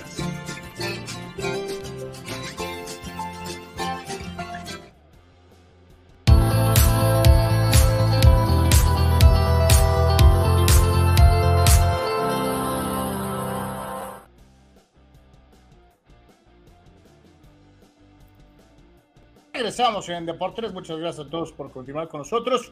Y pues a lo que te truje, Chencha, una vez terminado el chútale y una vez terminado el boxeo, el boxeo, nos vamos al fútbol americano profesional. y otra vez y para variar, cuando parecía que, bueno, es que la lógica y es que, no, Detroit no me termina de convencer, eh, pues tenga para que se entretenga. Los Leones son de a de veras. Eh, eh, encueraron a Jordan Love y a los empacadores de Green Bay en el mismísimo Lambó para eh, tristeza y eh, sorpresa de los aficionados de Green Bay que pues no la vieron venir. Eh, yo creo que sí había cierto grado de decir, ah, sí la armamos. Y a la hora de la hora, pues se les apareció el diablo vestido de león y les ganaron, me atrevería a decir, Anuar, hasta con lujo de facilidad muchos errores. Sí, de, hecho, pensé dos cosas, Carlos. Instantáneamente, en los primeros instantes del partido, se empezó a ver que esto estaba cargadísimo a Detroit y que una vez más nuestros poderes extrasensoriales, Carlos, de karma, habían completamente sepultado eh, a Jordan Love, ¿no? Eh, dudo mucho que realmente Green Bay se pueda confiar, Carlos. Los números que ayer presentábamos eran obvios de que esta serie eh, está muy pareja a pesar de de que los Packers han retenido mejores resultados generales por muchos años. Entonces, dudo sinceramente mucho que se hayan confiado, pero sinceramente sí, pues todos nos fuimos con la finta y en este caso el partido se acabó y rápido. rápido. Un, partido, muy medidito de Jared Goff, 210 eh, eh, yardas, un touchdown, una intercepción, 19 completos de 28, pero suficiente porque el que más daño le hizo de una u otra manera a los propios Packers fueron las dos intercepciones de Jordan Love, ¿no? Eh, tiró 246 yardas, 23 completos de 36 intentos, un pase de anotación, pero la defensiva de los Leones lo trajo a pan y agua todo el partido, se la pasó corriendo por su vida. Eh, eh, la verdad, la verdad fue un trago amargo para los Packers y pues Detroit le vuelve a levantar el dedito, ¿no? Como diciendo, mira, soy de, de veras, aquí estoy, ¿no? Sí, sí, sí, de acuerdo, ¿no? El trabajo de este hombre, este, sobre todo de la segunda parte de la temporada anterior ahora, pues es, serio, ¿no? De que si Detroit va a ganar Super Bowl esta campaña, no, pero parece que van por buen camino y considerando que tienen años por pésimos caminos, Carlos, pues lo que está pasando ahorita es bastante positivo para los Leones de Detroit, ¿no? Abraham Mesa dije 35 a 10, dice casi le atino. Eh, eh, Abraham había pronosticado eso, 34 a 20, así terminó el partido. Eh, Detroit se pone 3 y 1, Packers 2 ganados, 2 perdidos. Y sabes qué, Anuar, con un montón de dudas sobre su coreback. ¿eh? Este, eh, eh, la verdad es que, es que sí vuelve a pesar esa situación de si es de neta o, qué onda con Jordan Love, con la gran responsabilidad de seguir los nombres del general primero y después de Aaron Rodgers de una u otra manera, en una franquicia que hasta cierto punto nos había acostumbrado con estos dos corebacks a ser dominante, ¿no? Con Love es como un volado, cabrón. Sí, hay que, hay que recordar, ¿no? Y, aunque estos son números muy preliminares, ¿no? En el caso de Farbs, abrió su campaña con Green Bay con récord de 2 y 3, mismo caso de Aaron Rodgers, y ahora Jordan Love está con el mismo récord, dos ganados y tres perdidos después de ser designado titular. El único detalle aquí, Carlos, es que, reitero, no hay una ciencia atrás de quién va a ser un buen mariscal de campo, no. Brock Purdy, Tom Brady lo han probado, y ha habido múltiples primeras elecciones que acaban siendo bultos eh, rotoplasas que andan ahí volando por, por las lluvias cuando se inunda, ¿no? O sea, Favre vino por un cambio vía Atlanta, Rogers sí era un jugador muy alto que cayó un poco en el draft y así lo pudieron tomar. Lord Jordan Love se movieron y lo tomaron probablemente mucho antes de lo que debió de salir. Así que pues ya veremos, al tiempo veremos, pero también ahí lo hemos platicado tú y yo, Carlos, amigos. Eh, tres corebacks Hall of Fame seguidos, Carlos. Eh, no está cañón, ¿eh? Ahora sí que por mera karma, Carlos, por suerte, por suerte, mejor dicho, ¿no? O sea. Oye, Brincos diera Chicago de tener a cualquiera de estos una vez en 30 años, ¿no? Sí, o sea, ya incluso platicábamos del caso específico de los Chargers, que sí tuvieron a Fouts y luego a Rivers y un piquito de Drew Brees y ahora tienen a Justin Herbert, pero no fueron seguidos. O sea, entonces las probabilidades, Carlos, que Jordan Love cuaje para ser un quarterback de Hall of Fame como Brett Favre o Aaron Rodgers son mínimas. Y en el caso del gráfico eh, de, la derecha, pues nos habla nada menos y nada más. Sí, lo que decíamos ahorita, vean, después de la segunda mitad de la campaña anterior, cómo han mejorado el trabajo de Dan, de Dan Campbell, ¿no? Un ganado, seis perdidos cuando empezó la temporada anterior y desde entonces, desde el último que perdieron, 11-3. Qué, qué, qué eh, forma de darle la vuelta a una franquicia tradicionalmente perdedora. Ha hecho bien las cosas eh, eh, el coach. Carlos, de una u otra manera, ¿no? Un adelanto beisbolero, Carlos, aquí nos lo compartía ya el buen Arturo Carrillo. ahí no se andan con rodeos eh, los Giants, cuello a Gabe Kapler, Carlos.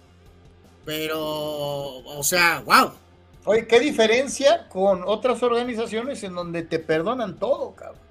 Eh, pues se acuerdas que habían ganado esa temporadón contra los Dodgers y esto. Sí, más de 100, oye, más de 110 victorias. Y ahora que el equipo se cayó en la recta final, eh, debe de haber algo más de fondo, obvio, pero de todas maneras, técnicamente, Carlos, no lo dejaron ni terminar la campaña. No. O sea, esto es fulminante. Y esto se llama jalar el gatillo sin, sin mediar que hayas ganado 110 o más juegos la temporada anterior, ¿no? Y, y, deja, pues sí, de acuerdo, como siempre, que hay ciertos equipos que se manejan, pues, de una forma, y hay otros equipos que, lógico, pues se manejan de otra muy diferente, ¿no? El nivel de exigencia, ¿no? El nivel de exigencia. Y dice Arturo Carrillo, ojalá esto pase el lunes con Prel y Melvin, con mis padres, ¿no? Carlos, eh, mi querido Arturo, no va a pasar nada. Y no va a pasar. No va a pasar. Honestamente, Carlos. ¿Y no va a pasar? van a ser despedidos? ¿Con este cierre? No. Juan Pitones para que sufran los padres. Si llegan a barrer y los Cubs pierden, el último inning de Marlins contra Mets va a ser hasta el próximo lunes, dice sí, el este, escenario este famoso que los padres tienen que barrer y esperar combinaciones para hacer el milagro y calificar. Este, pero bueno, pues ahí está, increíble el Kapler, ¿eh? increíble verdaderamente. Y volvemos a lo mismo, lo que es el nivel de exigencia de una organización a otra, ¿no? Vámonos eh, eh, con más numeritos NFL previo a lo que va a ser la semana. Rápidamente nos vamos con la cuestión defensiva. Ayer veíamos a un Detroit muy agresivo defensivamente, con mucha presión este, dentro de esta situación. Los eh, rankings para los cazadores de cabezas ponen a TJ Watt de los aceleros de Pittsburgh. Milagro, cabrón. Yo pensé que lo iban a poner en la posición 100, güey. O sea, nunca lo pelan. Aquí finalmente alguien lo puso en el lugar en el que creo merece estar. Eh, eh primer lugar, el segundo sitio se lo dan a Miles Garrett de los eh, Cafés de Cleveland y el número 3 para Micah Parsons de los Vaqueros de Dallas. Ahí aparece uno de los Bosa Anuar. Eh, sí, pues el que es el Bosa ya correcto, ¿no? Este, básicamente. Este, el otro ya es pura reputación, ¿no? Específicamente el de los, eh, el de los Chargers, ¿no? Eh, hoy estaban hablando de esto en algunos shows de americano, Carlos. Y, qué bueno que aquí medio separan un poquito, ¿no? Del lado derecho son jugadores que a lo mejor al aficionado casual, normal, tranquilo, como nosotros mismos, no tienen una etiqueta de superestrellas, ¿no? Son más para los análisis de los expertos, ¿no? Auténticamente jugadores de línea, ¿no?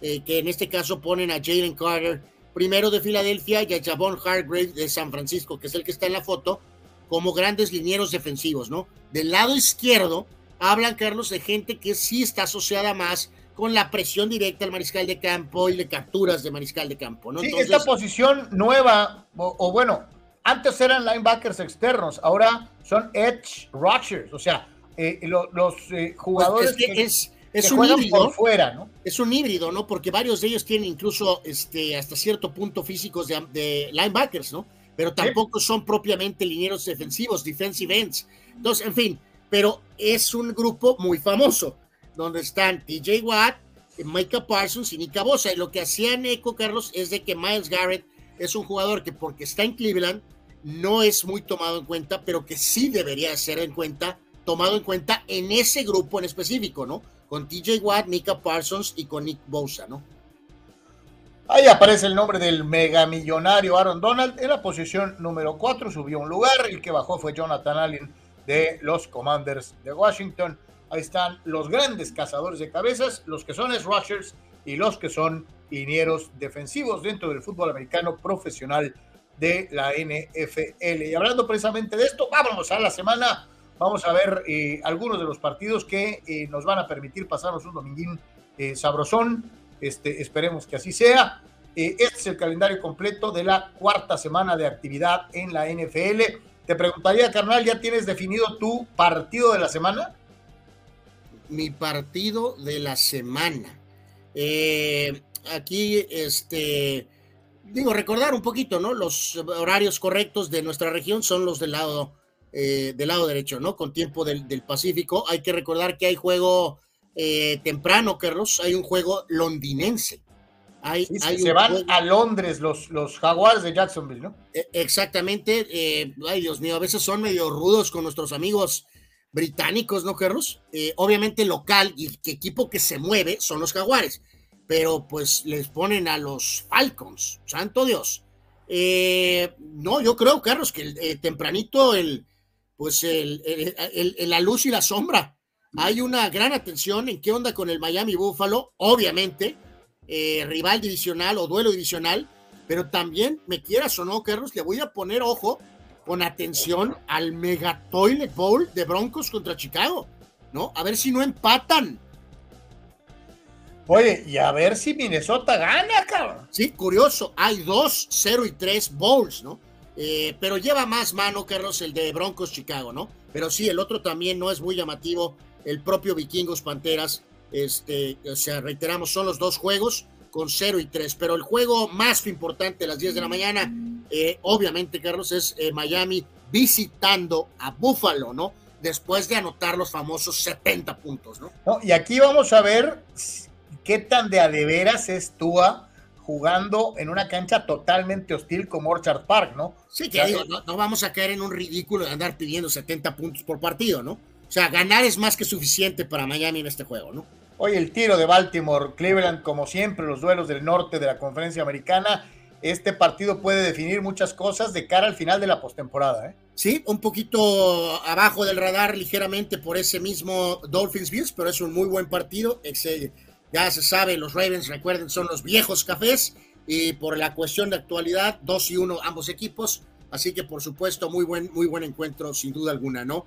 Eh, Eh, le toca semana de salida al pastelero que perdió su primer juego la temporada, la, el- la semana pasada. Va a Nueva Orleans. Ese partido también es interesante para ver cómo reacciona Tampa después de perder el invicto. Washington está jugando mejor de lo que muchos piensan y se va a ver las caras contra las Águilas de Filadelfia en Filadelfia. Este partido también puede ser muy interesante. Eh, pues sí, hasta cierto punto. Y eh, este, por ahí también eh, va a regresar, parece el coreback Richardson de los Colts para enfrentar a los Rams. Y en este caso, yo no espero muy cerrado el juego de Commanders contra Eagles, ¿eh, Carlos? El otro día Buffalo le puso el número a Washington, ¿eh? Eh, y pues tus Steelers, Carlos, enfrentando a este joven mariscal de campo CJ Stroud. Supongo que la defensiva será suficiente eh, y algo efectivo de Pickett, probablemente para que Pittsburgh gane en Houston, ¿no? Eh, en otros tiempos hubiéramos dicho, puta, qué juegazo, ¿no? Este, Raiders eh, Chargers a las 2 de la tarde. los Chargers deben de ganar y de apalear a Nor. Probablemente sí, ya se ha especulado mucho, Carlos, que va a haber otra especie de invasión, que va a haber un montón de aficionados Raiders, pero bueno, pues ya están acostumbrados los Chargers. Obviamente tienen que sacar este resultado. Eh, sería devastador perder contra los Raiders sin ninguna excusa. Eh, no importa quién esté lesionado o quién no está, o que el sol o que el agua, nada. Eh, sería increíble si los Chargers vuelan este juego, ¿no?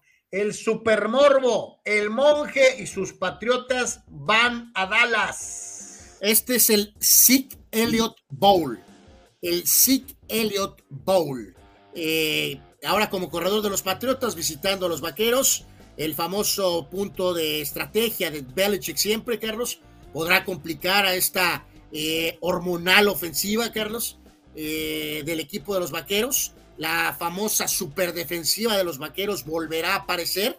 Eh, ahora Mika Parsons sí estará atento, no como el otro día que estaban confiados. Así que sí, es un Sick Elliott Bowl, pero también es un Morbo Bowl, de acuerdo. Eh, de llamar muchísimo la atención. ¿Podrán los Cardenales de Arizona eh, repetir la hazaña, así como le quitaron el invicto a los Vaqueros, realmente complicarle la vida a los 49ers de San Francisco? Sinceramente se lo digo, lo dudo mucho. ¿eh? claro, es correcto, no va a pasar, Carlos. Ni más, yo me imagino que para este momento ya tienen el jersey de nuestro amigo Dobbs, ¿no? El quarterback de Arizona, pero no será suficiente San Francisco en control en este partido, sin duda alguna. Kansas debe de hacer, de embarrar como mantequilla a los Jets, ¿no?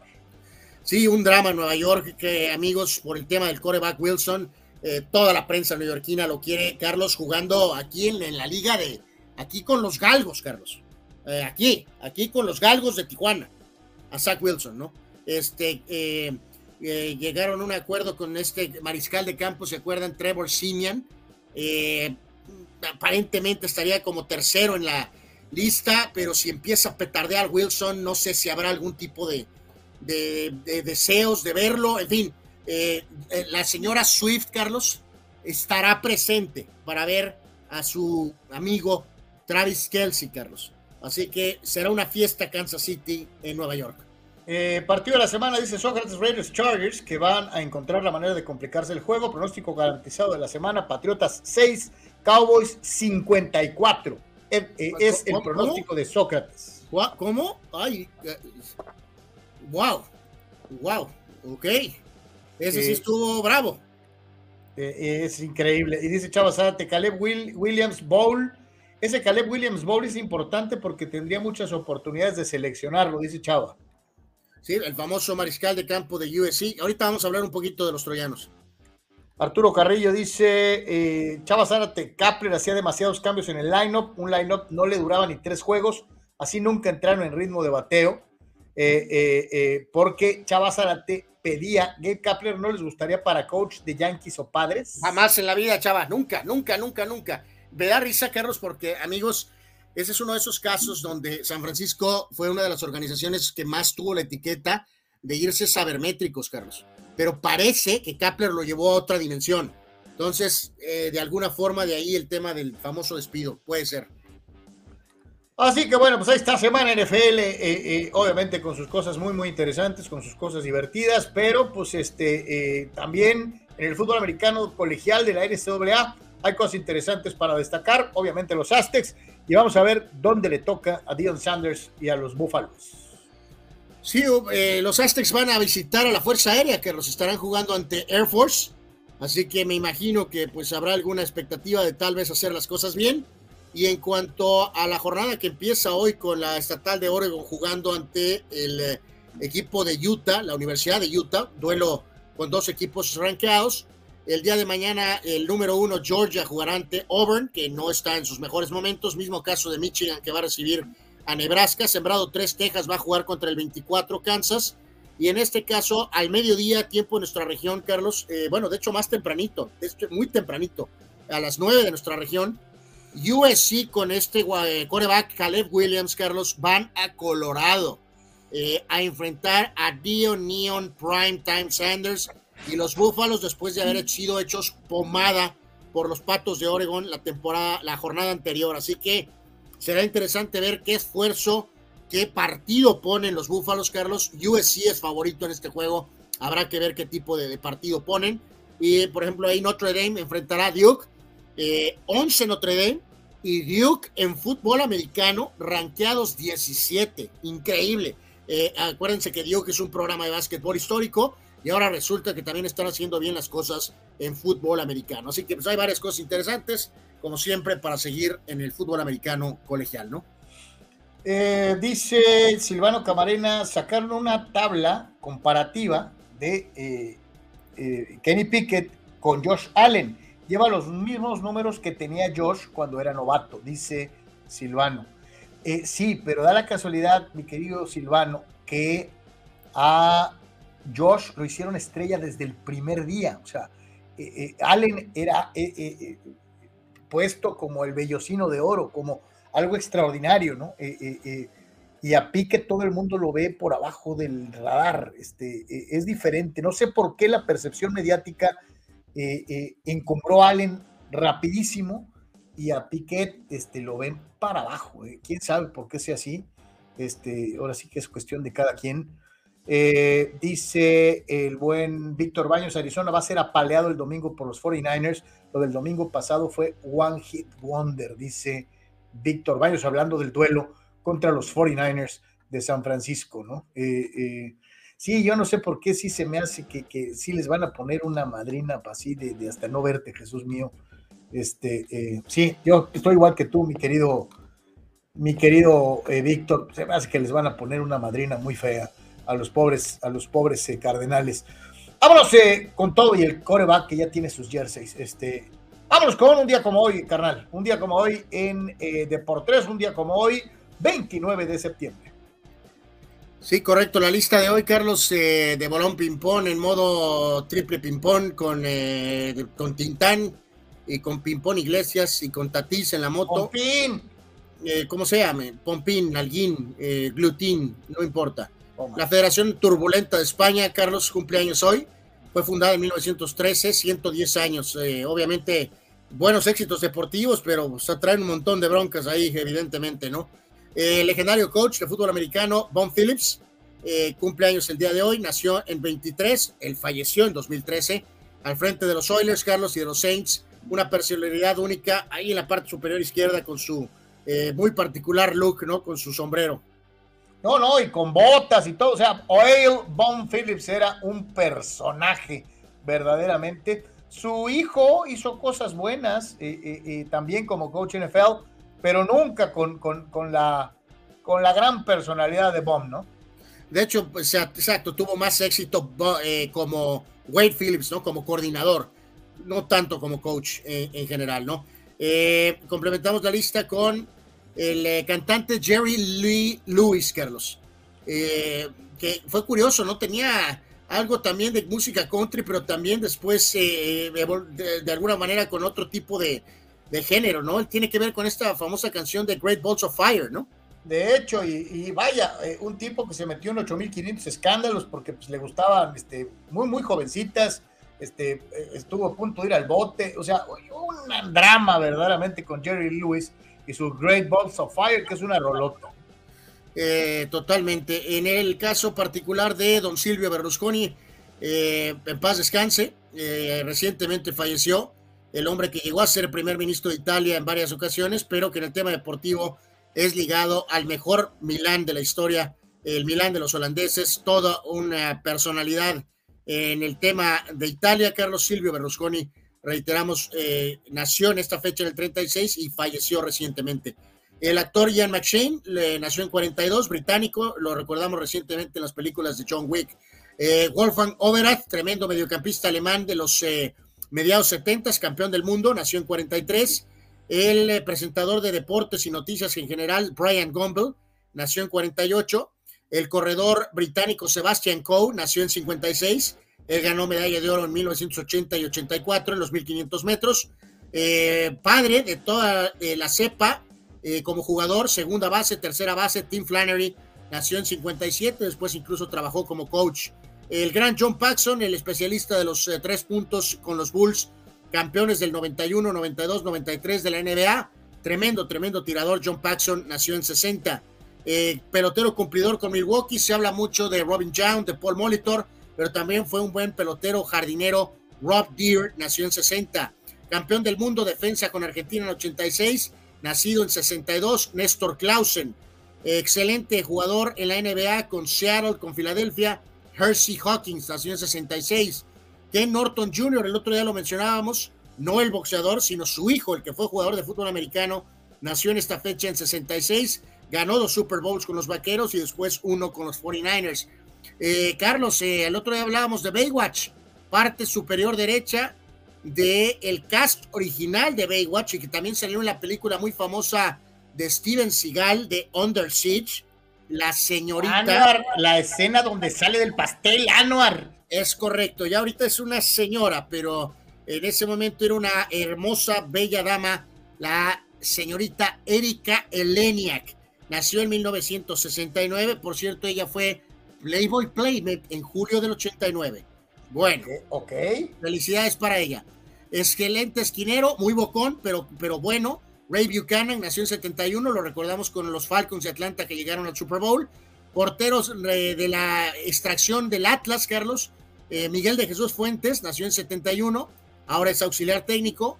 Israel López, mediocampista de contención, jugó con Pumas o Toluca, nació en 74. Albert Celades, mediocampista español, que jugó en el Real Madrid y también en el Barcelona, nació en 75. Uno de los grandes goleadores de su época, de Ucrania, el gran Andriy Shevchenko.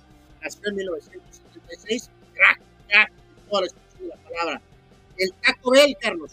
Bell. Hizo una labor buena después de Trevor Hoffman, nació en 77. Carlos, mándale mañanitas al Jimmy Lozano, Carlos. Nació en 78. Oh, es cumpleaños del Lamborghini. El Lamborghini cumpleaños el día de hoy. El actor norteamericano Zachary Levy nació en 80, él hace el papel de Shaman.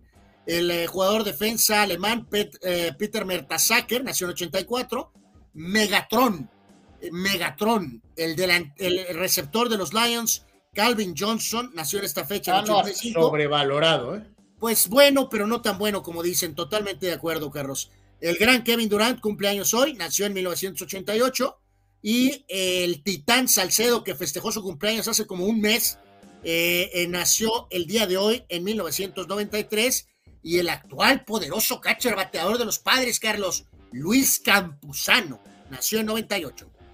Holy moly, solamente tú y el propio Campuzano se acuerdan de su cumpleaños. Es correcto. Vámonos con sucesos y decesos un día como hoy, un día como hoy. Este dice por aquí la lista, Carlos, el gran manager de los Yankees, Casey Stengel, ganó múltiples series mundiales con los Yankees, después curiosamente fue el primer manager de los Mets, él falleció en esta fecha en 75.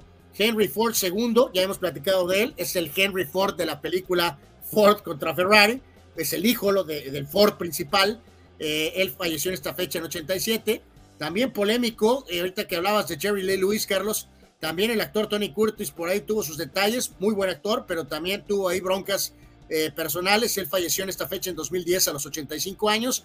Y un jugador de tus eh, Steelers, Carlos, de la cortina de acero de Steel Curtain, Elsie Greenwood, falleció en esta fecha hace 10 años a los 67, eh, parte de ese grupo inmortal, Carlos.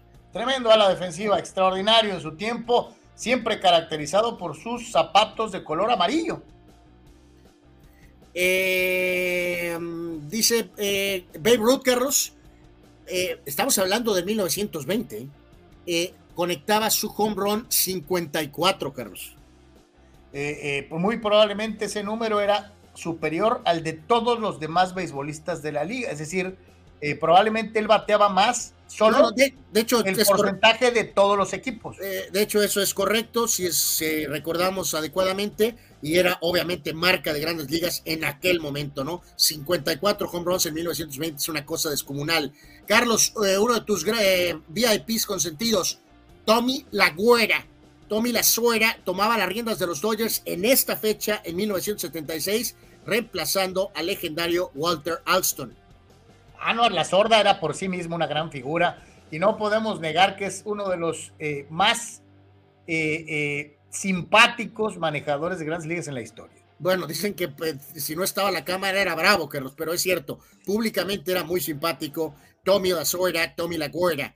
Eh, los eh, vaqueros de Dallas, Carlos, le hacían pasar Oye, una mala. ¿no se te figura un poquito la personalidad de La Sorda cuando estaba con Fernando?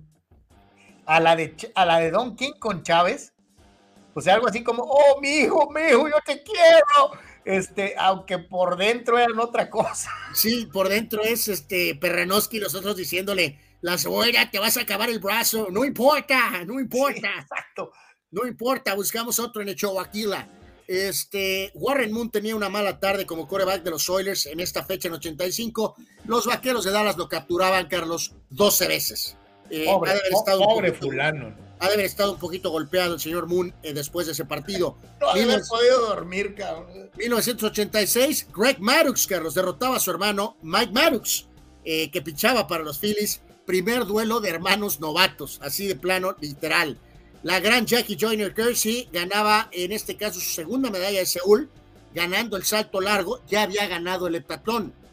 Y ese mismo día, Florence Griffith Joyner ganaba los 200 metros planos eh, dentro de su gran actuación en Seúl 88 en esos mismos Juegos Olímpicos que yo la verdad recuerdo con mucho cariño, creo que tú también, eh, el equipo de básquetbol varonil ganaba la medalla de bronce derrotando a Australia. Hay que recordar, esto detonó la participación de profesionales en la siguiente Olimpiada. En las damas, Estados Unidos sí ganaba al vencer a la vieja Yugoslavia con una gran actuación de Teresa Edwards. 96, Nolan Ryan, su número retirado con los Astros. Ayer o antier mencionábamos que los eh, Rangers retiraron su número, también los Astros lo hicieron. Brady Anderson se convirtió en el, el pelotero 14 en tener 50 o más con runs en 1996. Lo raro de Brady Anderson es que después nunca estuvo cerca de esta cifra. Nunca se le comprobó que usted era anabólico, ni mucho menos. ¿Por qué habrá sido, eh? Eh, Carlos, ¿te acuerdas mucho de los San Diego Padres que tuvieron sus momentos en 98 y 96, no? Desde luego. Ah, pues aquí mencionan ese momento cuando los San Diego Padres barrían a los Dodgers, Carlos, por el duelo eh, de la división, Carlos. Anuars encabezados por Supercami. Es correcto. 2002, eh, tranquilito para el Fantasy, Sean Alexander, corredor de los Seahawks, cinco touchdowns en la primera mitad contra Minnesota. Cinco touchdowns en la primera mitad. Tranquilo. Eh, ganó, ganó sea el 48 a 23. Y en esta fecha, Chicago lograba el título divisional en 2005. Desde el primer día hasta el último día de la temporada estuvieron en primer lugar y hay que recordar, obviamente ganaron la Serie Mundial con aquella gran rotación. Oye, dice, dice Víctor Baños, ¿no? Tommy la sorda se dio el lujo, Anuar, de ser el único. Yo no recuerdo otro que haya hecho algo similar, ¿eh? Y tiene toda la razón del mundo. Tommy la sorda hasta se moqueteó al filifanático, a la mascota de los Phillies. Totalmente. eh, no sé qué dije, Carlos, porque ya me falla todo. Según yo dije Shazam, no chamán, ¿no? Pero bueno, si me entendiste chamán, el chamán, este, Shazam. Este, nos dice- dice Raúl que hace 10 años de el último capítulo de Breaking Bad. ¿Tú viste esta serie, Carlos? No, no la vi. Ah, eh, Raúl, yo sé que todo el mundo dice que es una gran serie. Eh, los dos aquí quedamos a deber. A lo mejor la podemos ver ahí ahorita en, Fíjate, mucha raza dice que, que, que esto, que yo, en cuanto me... el, el- el- el actor este Brian Cranston en el papel, creo que de Walter Wade, ¿no? Pero no, no la vi, o sea, yo no la vi. en cuando me enteré que tenía que ver con drogas y ese rollo, no la vi, güey. O sea, Eh, yo sabía que Marcos se iba a acordar de, de este jugador, del Hershey Hawkins. Es excelente shooting guard, mi querido Marco, tanto con Filadelfia como con Seattle, ¿no? No una superestrella, pero era un muy buen jugador, eh, Hershey Hawkins, ¿no? Y para variar, el señor Ortiz acusa a Maddox de dejarse perder, ¿no? Del, del otro Maddox, dejarse perder contra Greg Carlos para impulsar su carrera. Eh, Bueno, eh, eh, esta es Bueno, yo dije, que, yo dije que por impulsar y dice, lo dejó ganar por lástima. Y esta sí la vi, este, eh, y era una serie que me gustaba mucho. De hecho, tengo por ahí esta, una temporada guardada en, en- en- en DVD. En 1985 sería MacGyver, eh, que estelarizaba a Richard Dean Anderson en ABC TV. El hombre que solucionaba todo con una, eh, eh, eh, eh, ¿cómo se llama? Con una navaja suiza. No, no, y Carlos, la expresión o comentario de qué te crees, MacGyver, eh, eh, increíblemente ha, ha per- perdurado, de alguna manera, ¿no? Y un día como hoy, pero en el 77, eh, dentro del disco eh, de... de, eh, No soy muy fan de la cantina Band, Carlos. Se estrenaba Star, el tema de Star Wars y la cantina Band por eh, el músico Mico Monardo. Este, ese era el nombre real, pero pues este, eh, eh, en español se pronuncia Meco. Eh, En esa tónica, Carlos, dice Chava Zárate, que eh, varios de la generación vieron el póster de Erika Leniak, Carlos. Desde luego, como no, como no, cualquiera, cualquiera. Eh, A mí sí me gustaba la Cantina Band versión Mico Monardo, es muy divertida. Y el tema de Star Wars con música disco que sacó este hombre también fue muy popular, fue un hit mundial, Anual. Este, eh, Rapidísimo aquí con Juan Carlos nos dice primer juego en el Polo Grounds, aquel legendario servicio. 1927 empezaba servicio telefónico entre México y Estados Unidos, ok, eso es eh, interesante. Eh, 1946 Los Ángeles, previamente Cleveland, como Rams jugaban su primer partido en, en Los Ángeles. Dice Jerry Louis Louis hubo una película de él con Dennis Quaid y con Winona Ryder. es buena movie, es buena movie. Eh, vámonos al mundo del baloncesto y vámonos a las chamarras mentales. Este, eh, Esta, porque- Carlos, nos la pasó el gran Abraham Mesa, Carlos, eh, que aquí nos decía, prefiero a Los Soprano, pero eh, que le gustaba también Breaking Bad. Él nos compartió esta, Carlos, y esta es triple mental con 3 punto grado de dificultad. ¿Cómo ves este Shaq, Carlos, con los Bulls? Con Michael, Rodman, O sea, Ron quitas a borras del mapa al pobre Longley y le Eh, pones a básicamente. Shaquille. y el cornudo, ¿no? Ahí está. Pero Kobe Bryant, Carlos, con los Warriors de Durant, Thompson, Draymond Green y Stephen Curry. ¡Wow! A ver, yo creo, Carlos, que reitero, los guardias altos de los Bulls, como Harper y Jordan, eh, obviamente podían manejar el tema aquí, Carlos, de los guardias de los Warriors. Dirán, Kobe contra Jordan, sí, pero aquí hay un detalle, o sea, eh, esa estatura, Carlos, defensivamente de los Bulls, con Harper, Pippen y Jordan, es perfecta para enfrentar a Kobe, Durant y Thompson, Carlos. Pero es que Anuar, el firepower con Kobe, Thompson y, y- y Curry Carlos. desde el perímetro es, Carlos, es brutal. Carlos, y tienes a Durant y a Draymond Green para tratar de pelearle al gusano y Carlos a. Rodman eh, haría que Draymond Green saliera expulsado, Carlos. Y con todo respeto, medio respeto y sin respeto, Carlos, ¿quién va a cuidar al Shaq, Carlos? Ahora, yo pregunto, ¿cómo jugarían los Bulls con un centro tan dominante? no? Bueno, bueno, supongo que pues, si está Phil Jackson, pues obviamente con la ofensiva de triángulo, Carlos. Y hay que recordar, el Shaq entendió la ofensiva de triángulo perfectamente Sí, y también. jugó muy bien y fue campeón con la misma, ¿no? Sorry, sorry, Kobe, pero me quedo con los Bulls, Carlos, en seis juegos. Sí, sí, total, totalmente de acuerdo. Dice Fidel, otra serie de, muy buena de las épocas de Breaking Bad es la de Sons of Anarchy, dice el buen Fidel. Eh, dice Abraham, MacGyver hacía milagros con una navaja Victorinox, sí. Arreglaba todo hasta un pinche avión, ah, eh, eh, una nave espacial con su navajita, sacaba todo adelante. Eh, este hombre, dice Marco Verdejo, Florence Griffith volaba, la mujer volaba. Qué tremenda atleta, dice Marco Verdejo. Sí, y sabes qué, no conozco otra atleta femenina que haya tenido tal imagen. O sea, eh, eh, eh, Dices de, Flo, Flojo. Sí, No, O sea, ayer, a- ayer, eh, estos días me ha tocado estar viendo algunos clips, Carlos, de ese momento y santo Dios, qué, qué atleta y qué mujer tan bella. Y, O sea, ha habido muy serena, o sea, ha habido otras muy buenas atletas eh, eh, en otros deportes, inclusive el mismo atletismo, pero con el magnetismo y con, con la proyección que tenía Florence Griffith, no, no, no, no. Chava Sada te sale en defensa de los Warriors, Carlos, diciendo que si los Bulls tirarían tiros de tres. No, la ventaja en ese aspecto es para los Warriors, eh, imaginarios. Pero aún así me quedo con Chicago, mi querido Chava.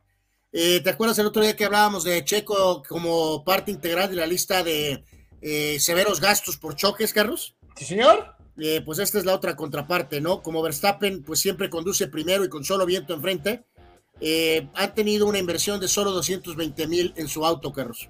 En pocas palabras, no solamente gana, sino que además le sale barato en- por no acabarse los carros el Loco Max. Fíjate, no es casualidad que eh, pilotos muy eh, experimentados como obviamente Alonso, Hamilton y hasta el mismo Bottas con un carro inferior tampoco tienen evidentemente daños eh, masivos y Lando Norris que han tenido una muy buena campaña, pues ahí está, ¿no? Los pilotos que menos han generado gastos por problemas con el auto, problemas, pues problemas de gastos, ¿no? Para arreglar los problemas del carro por choques o, o contactos. Y aunque pareciera que se nos eh, va eh, eh, y nos queda muy lejos, le hemos perdido interés porque no han participado equipos mexicanos, aquí les presentamos resultados de Copa Libertadores de América al momento y cómo se han dado las cosas. Reitero, brincos diéramos de volver a tener Libertadores para nuestros equipos. Sí, y aquí lo vamos a ligar, Carlos, con un par de resultados de la jornada del día de hoy. ayer Boca empató a cero con Palmeiras. Eh, eh, jugando en casa, lo cual no es un resultado muy positivo. Y el día previo, nada más volvemos a eh, recordar, este Fluminense contra Paranaense quedó empatado a dos goles, ¿no? Entonces, al final creo que parece, vamos para otra final brasileña en la Copa Libertadores, ¿no? Y en cuestiones interesantes de hoy, Carlos, curioso, dos leyendas madridistas en lugares muy diferentes tienen participación en cuanto al tema de la Liga de España. El Barcelona en casa apenas 1-0 al Sevilla, Carlos. Y el gol del Barcelona, ¿quién crees que lo metió? A ver. Autogol de Sergio Ramos, Carlos. Santo Dios. Eh, y en, cuanto al tema de, del maestro de la leyenda, del comandante Cristiano Ronaldo. Eh, ah, por cierto, se jugó el clásico portugués, Carlos. El Benfica le ganó al Porto 1 eh, a 0, ¿no? Benfica 1 a 0 al Porto. Eh, muy poco y nada, Carlos, de eh, Jorge Sánchez, ¿eh? Le va a tener que mover ahí, ¿eh? Porque parece que no está muy tomado en cuenta con el Porto, ¿eh? Sinceramente, este. Y reitero, en cuanto a la Liga Saudí, Carlos, el Al Nasser 2 a 1 al Al Tai, quedan con este resultado en el segundo lugar de la tabla. El, el maestro Cristiano asistió y metió el gol del gane de penal al minuto 87. Por su parte, el Al Hilal le ganó al Al Shabab 2 a 0, con y Mitrovic con los goles. Lamentablemente para él, en ese partido, eh, con el equipo del Al Hilal, Neymar falló un penal, Carlos. Bueno, pues ahí está. Eh, dice Víctor Leiva, puros empates para llegar a la final. Dice Víctor Leiva.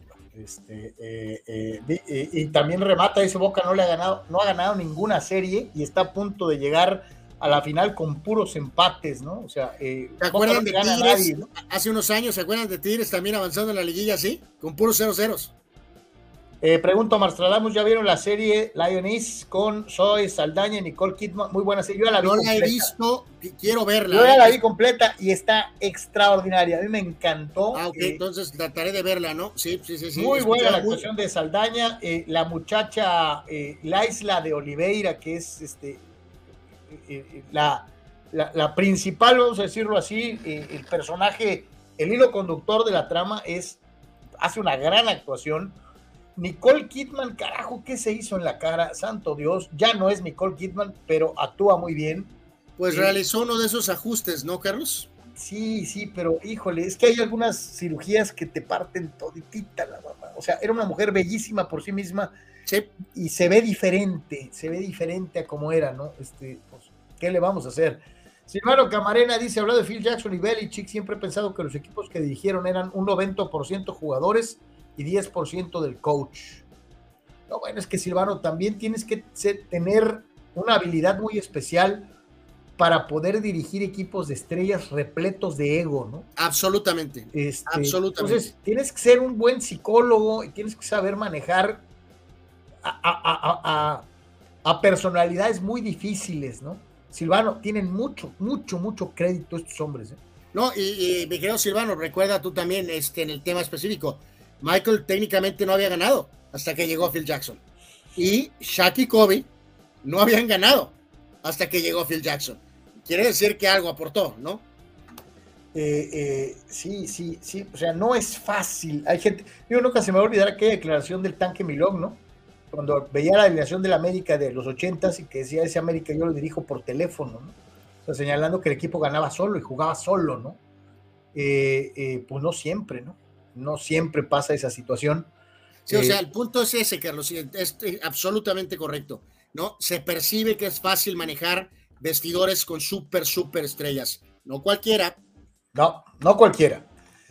Vamos al eh, mundo del béisbol, pues ya amarraron, ya lo, ya lo hemos platicado y vaya que estamos totalmente de acuerdo. Los Bravos de Atlanta son eh, extraordinarios, han hecho un temporadón. eh, eh, eh, simple y sencillamente, pues son el mejor equipo de grandes ligas hoy por hoy. Yo me pregunto, ¿estos Bravos de Atlanta lucen más impresionantes que los gigantes de más de 110 victorias Por supuesto. de la por temporada supuesto. anterior? Mil veces, Carlos, mil veces, claro, sin duda alguna. Eh, San Francisco le exprimió eh, esos, esos resultados, eh, jugando muy por encima de las expectativas. No, no, no, Atlanta es un trabuco, literalmente. Pero, pues también tuvieron grandes equipos, Carlos, en los noventas, y con el gran picheo y eso y que el otro, y también lineups muy fuertes, y no ganaron, ¿no? Ya lo habíamos platicado y polemizado. Esta novena es lo que quiere cambiar, ¿no?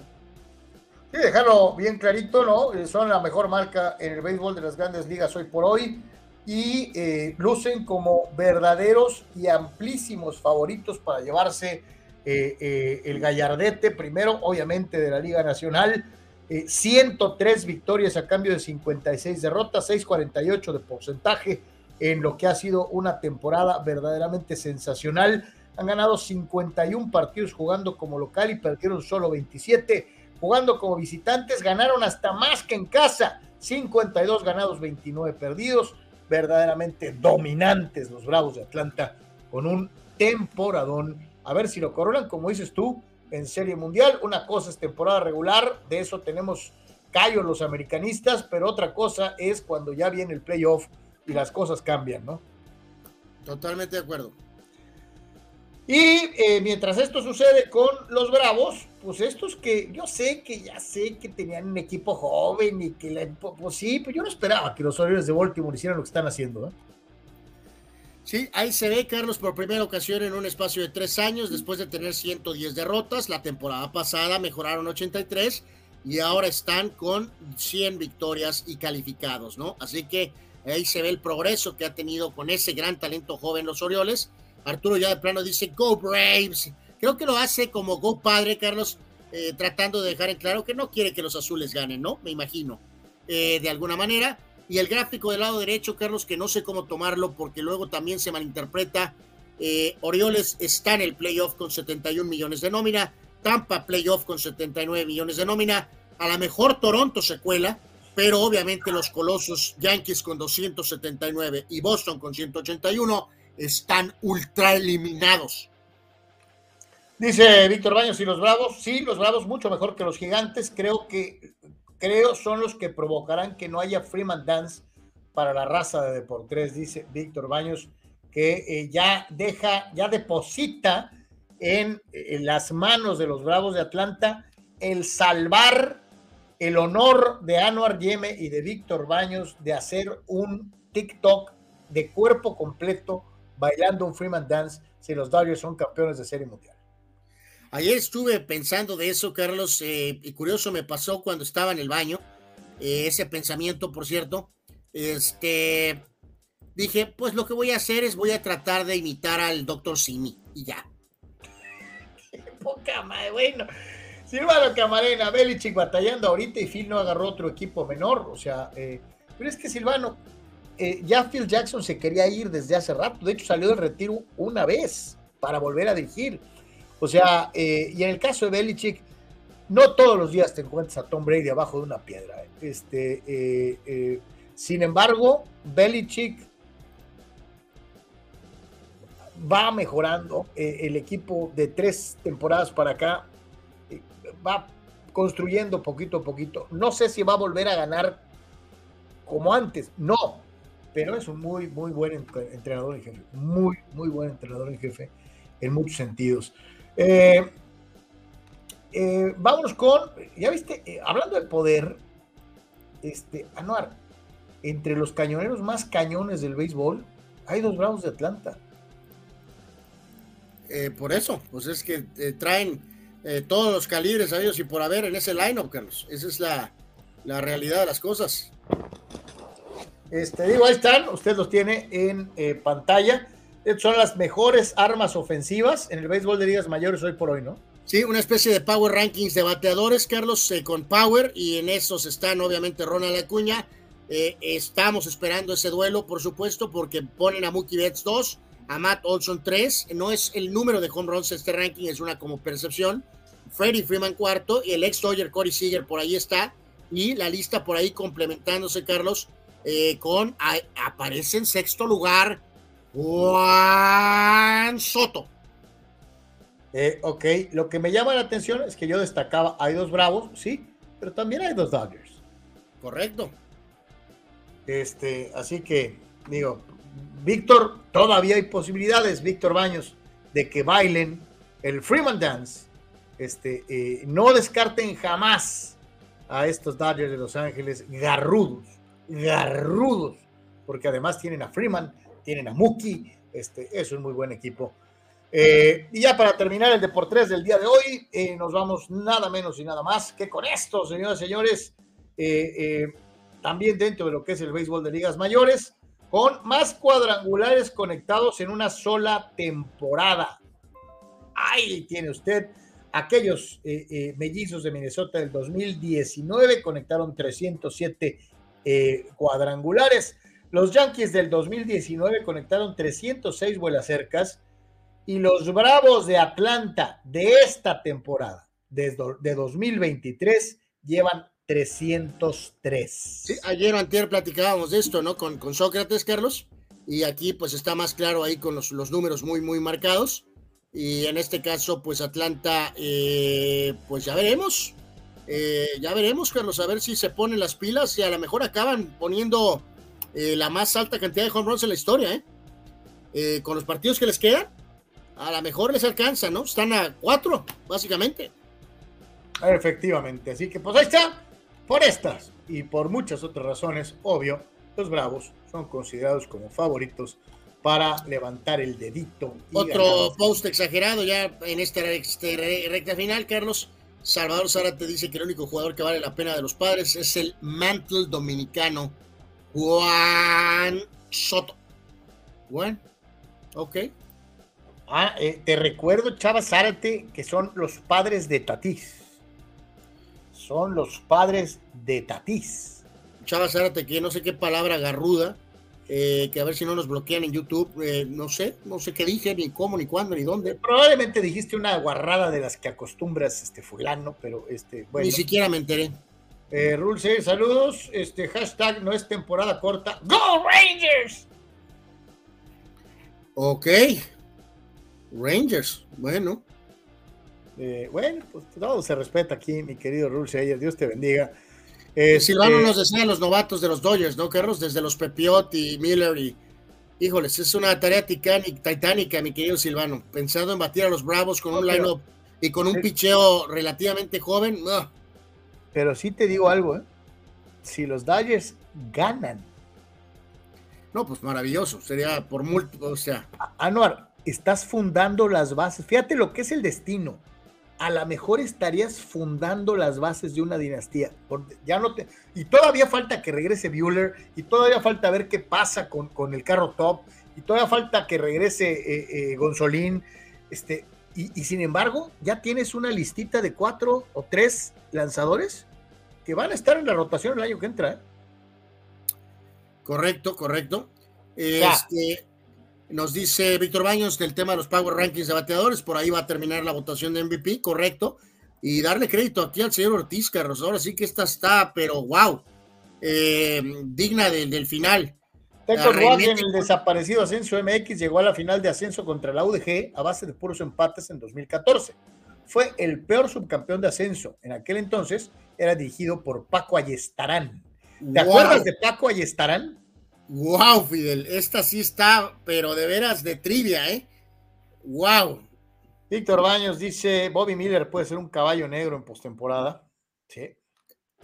Y Raúl, Raúl Ibarra dice, no sueñen, Dodgers tiene muy poquitas posibilidades contra Bravos, eso si llegan a la serie de campeonato. Pues, a ver, eh, Raúl, ¿se te hacen muy fáciles los Dodgers o cómo? No entiendo. Eh, creo que está más bien destacando a los Bravos, Carlos. Oye, este Raúl, yo creo que ganan y ganan y ganan. O sea, no han dejado de ganar y eso que no han tenido picheo abridor, ¿eh? O sea, eh, dice eh, Raúl Ibarra, las Chivas de Santander llegaron a la final con puro empate. aquellas, aquellas en donde les pitó el mismo árbitro toda la liguilla, ¿no? Esa no se te va a olvidar, ¿verdad, Carlos? No, a los que se les olvidó fue la comisión disciplinaria, pues ellos fueron los que pusieron al mismo árbitro en todos los juegos. Pues así salió el sorteo, así salieron las, las pelotas, yo creo. Eh, ¿Eran las pelotas de Blatter? Eh, pues supongo así. Saludos al buen Marco Carlos, que también nos comentaba del tema de Guy Capler, ¿no? Y su, su, su, y la corrida de toros en Gigantes, ¿no? Este, al tronar a, al manager, ni siquiera lo mejor terminar la temporada, ¿no? Increíble. Dice Chava Zárate que ese Fidel, ¿cómo le gusta ver la Liga de Expansión? Yo a veces veo minutos. mi Eh, yo, yo veía la vieja segunda división y algo de la vieja etapa de ascenso. La cosa esta de ahorita que no tiene ascenso, no veo nada, absolutamente nada. Eh, Chava Zárate dice, eliminando a los padres, ¿a qué equipo creen que se vaya, qué equipo creen que se vaya a colar a playoff de los comodines? ¿Cómo, cómo? No, no entiendo, no entiendo. Sí, o sea, no cuenta a los padres, o sea, ya eliminado a los padres, pero ¿qué equipo podría colarse, colarse eh, a- a- a- al comodín? O sea, por ejemplo, el americana. Eh, no, Ahorita- eh, es que ya estamos muy avanzados para colarse, Carlos. Pues sí. Eh, o sea, Toronto tiene un juego de ventaja sobre Houston y Seattle está eh, literalmente eh, eh, un juego y medio. Entonces no se van a colar, ¿no? Y en la Liga Nacional, eh, Arizona tiene un par de triunfos sobre Miami. Básicamente, y, Chicago. Cincinnati 3 y los padres todavía más con lo de los milagros.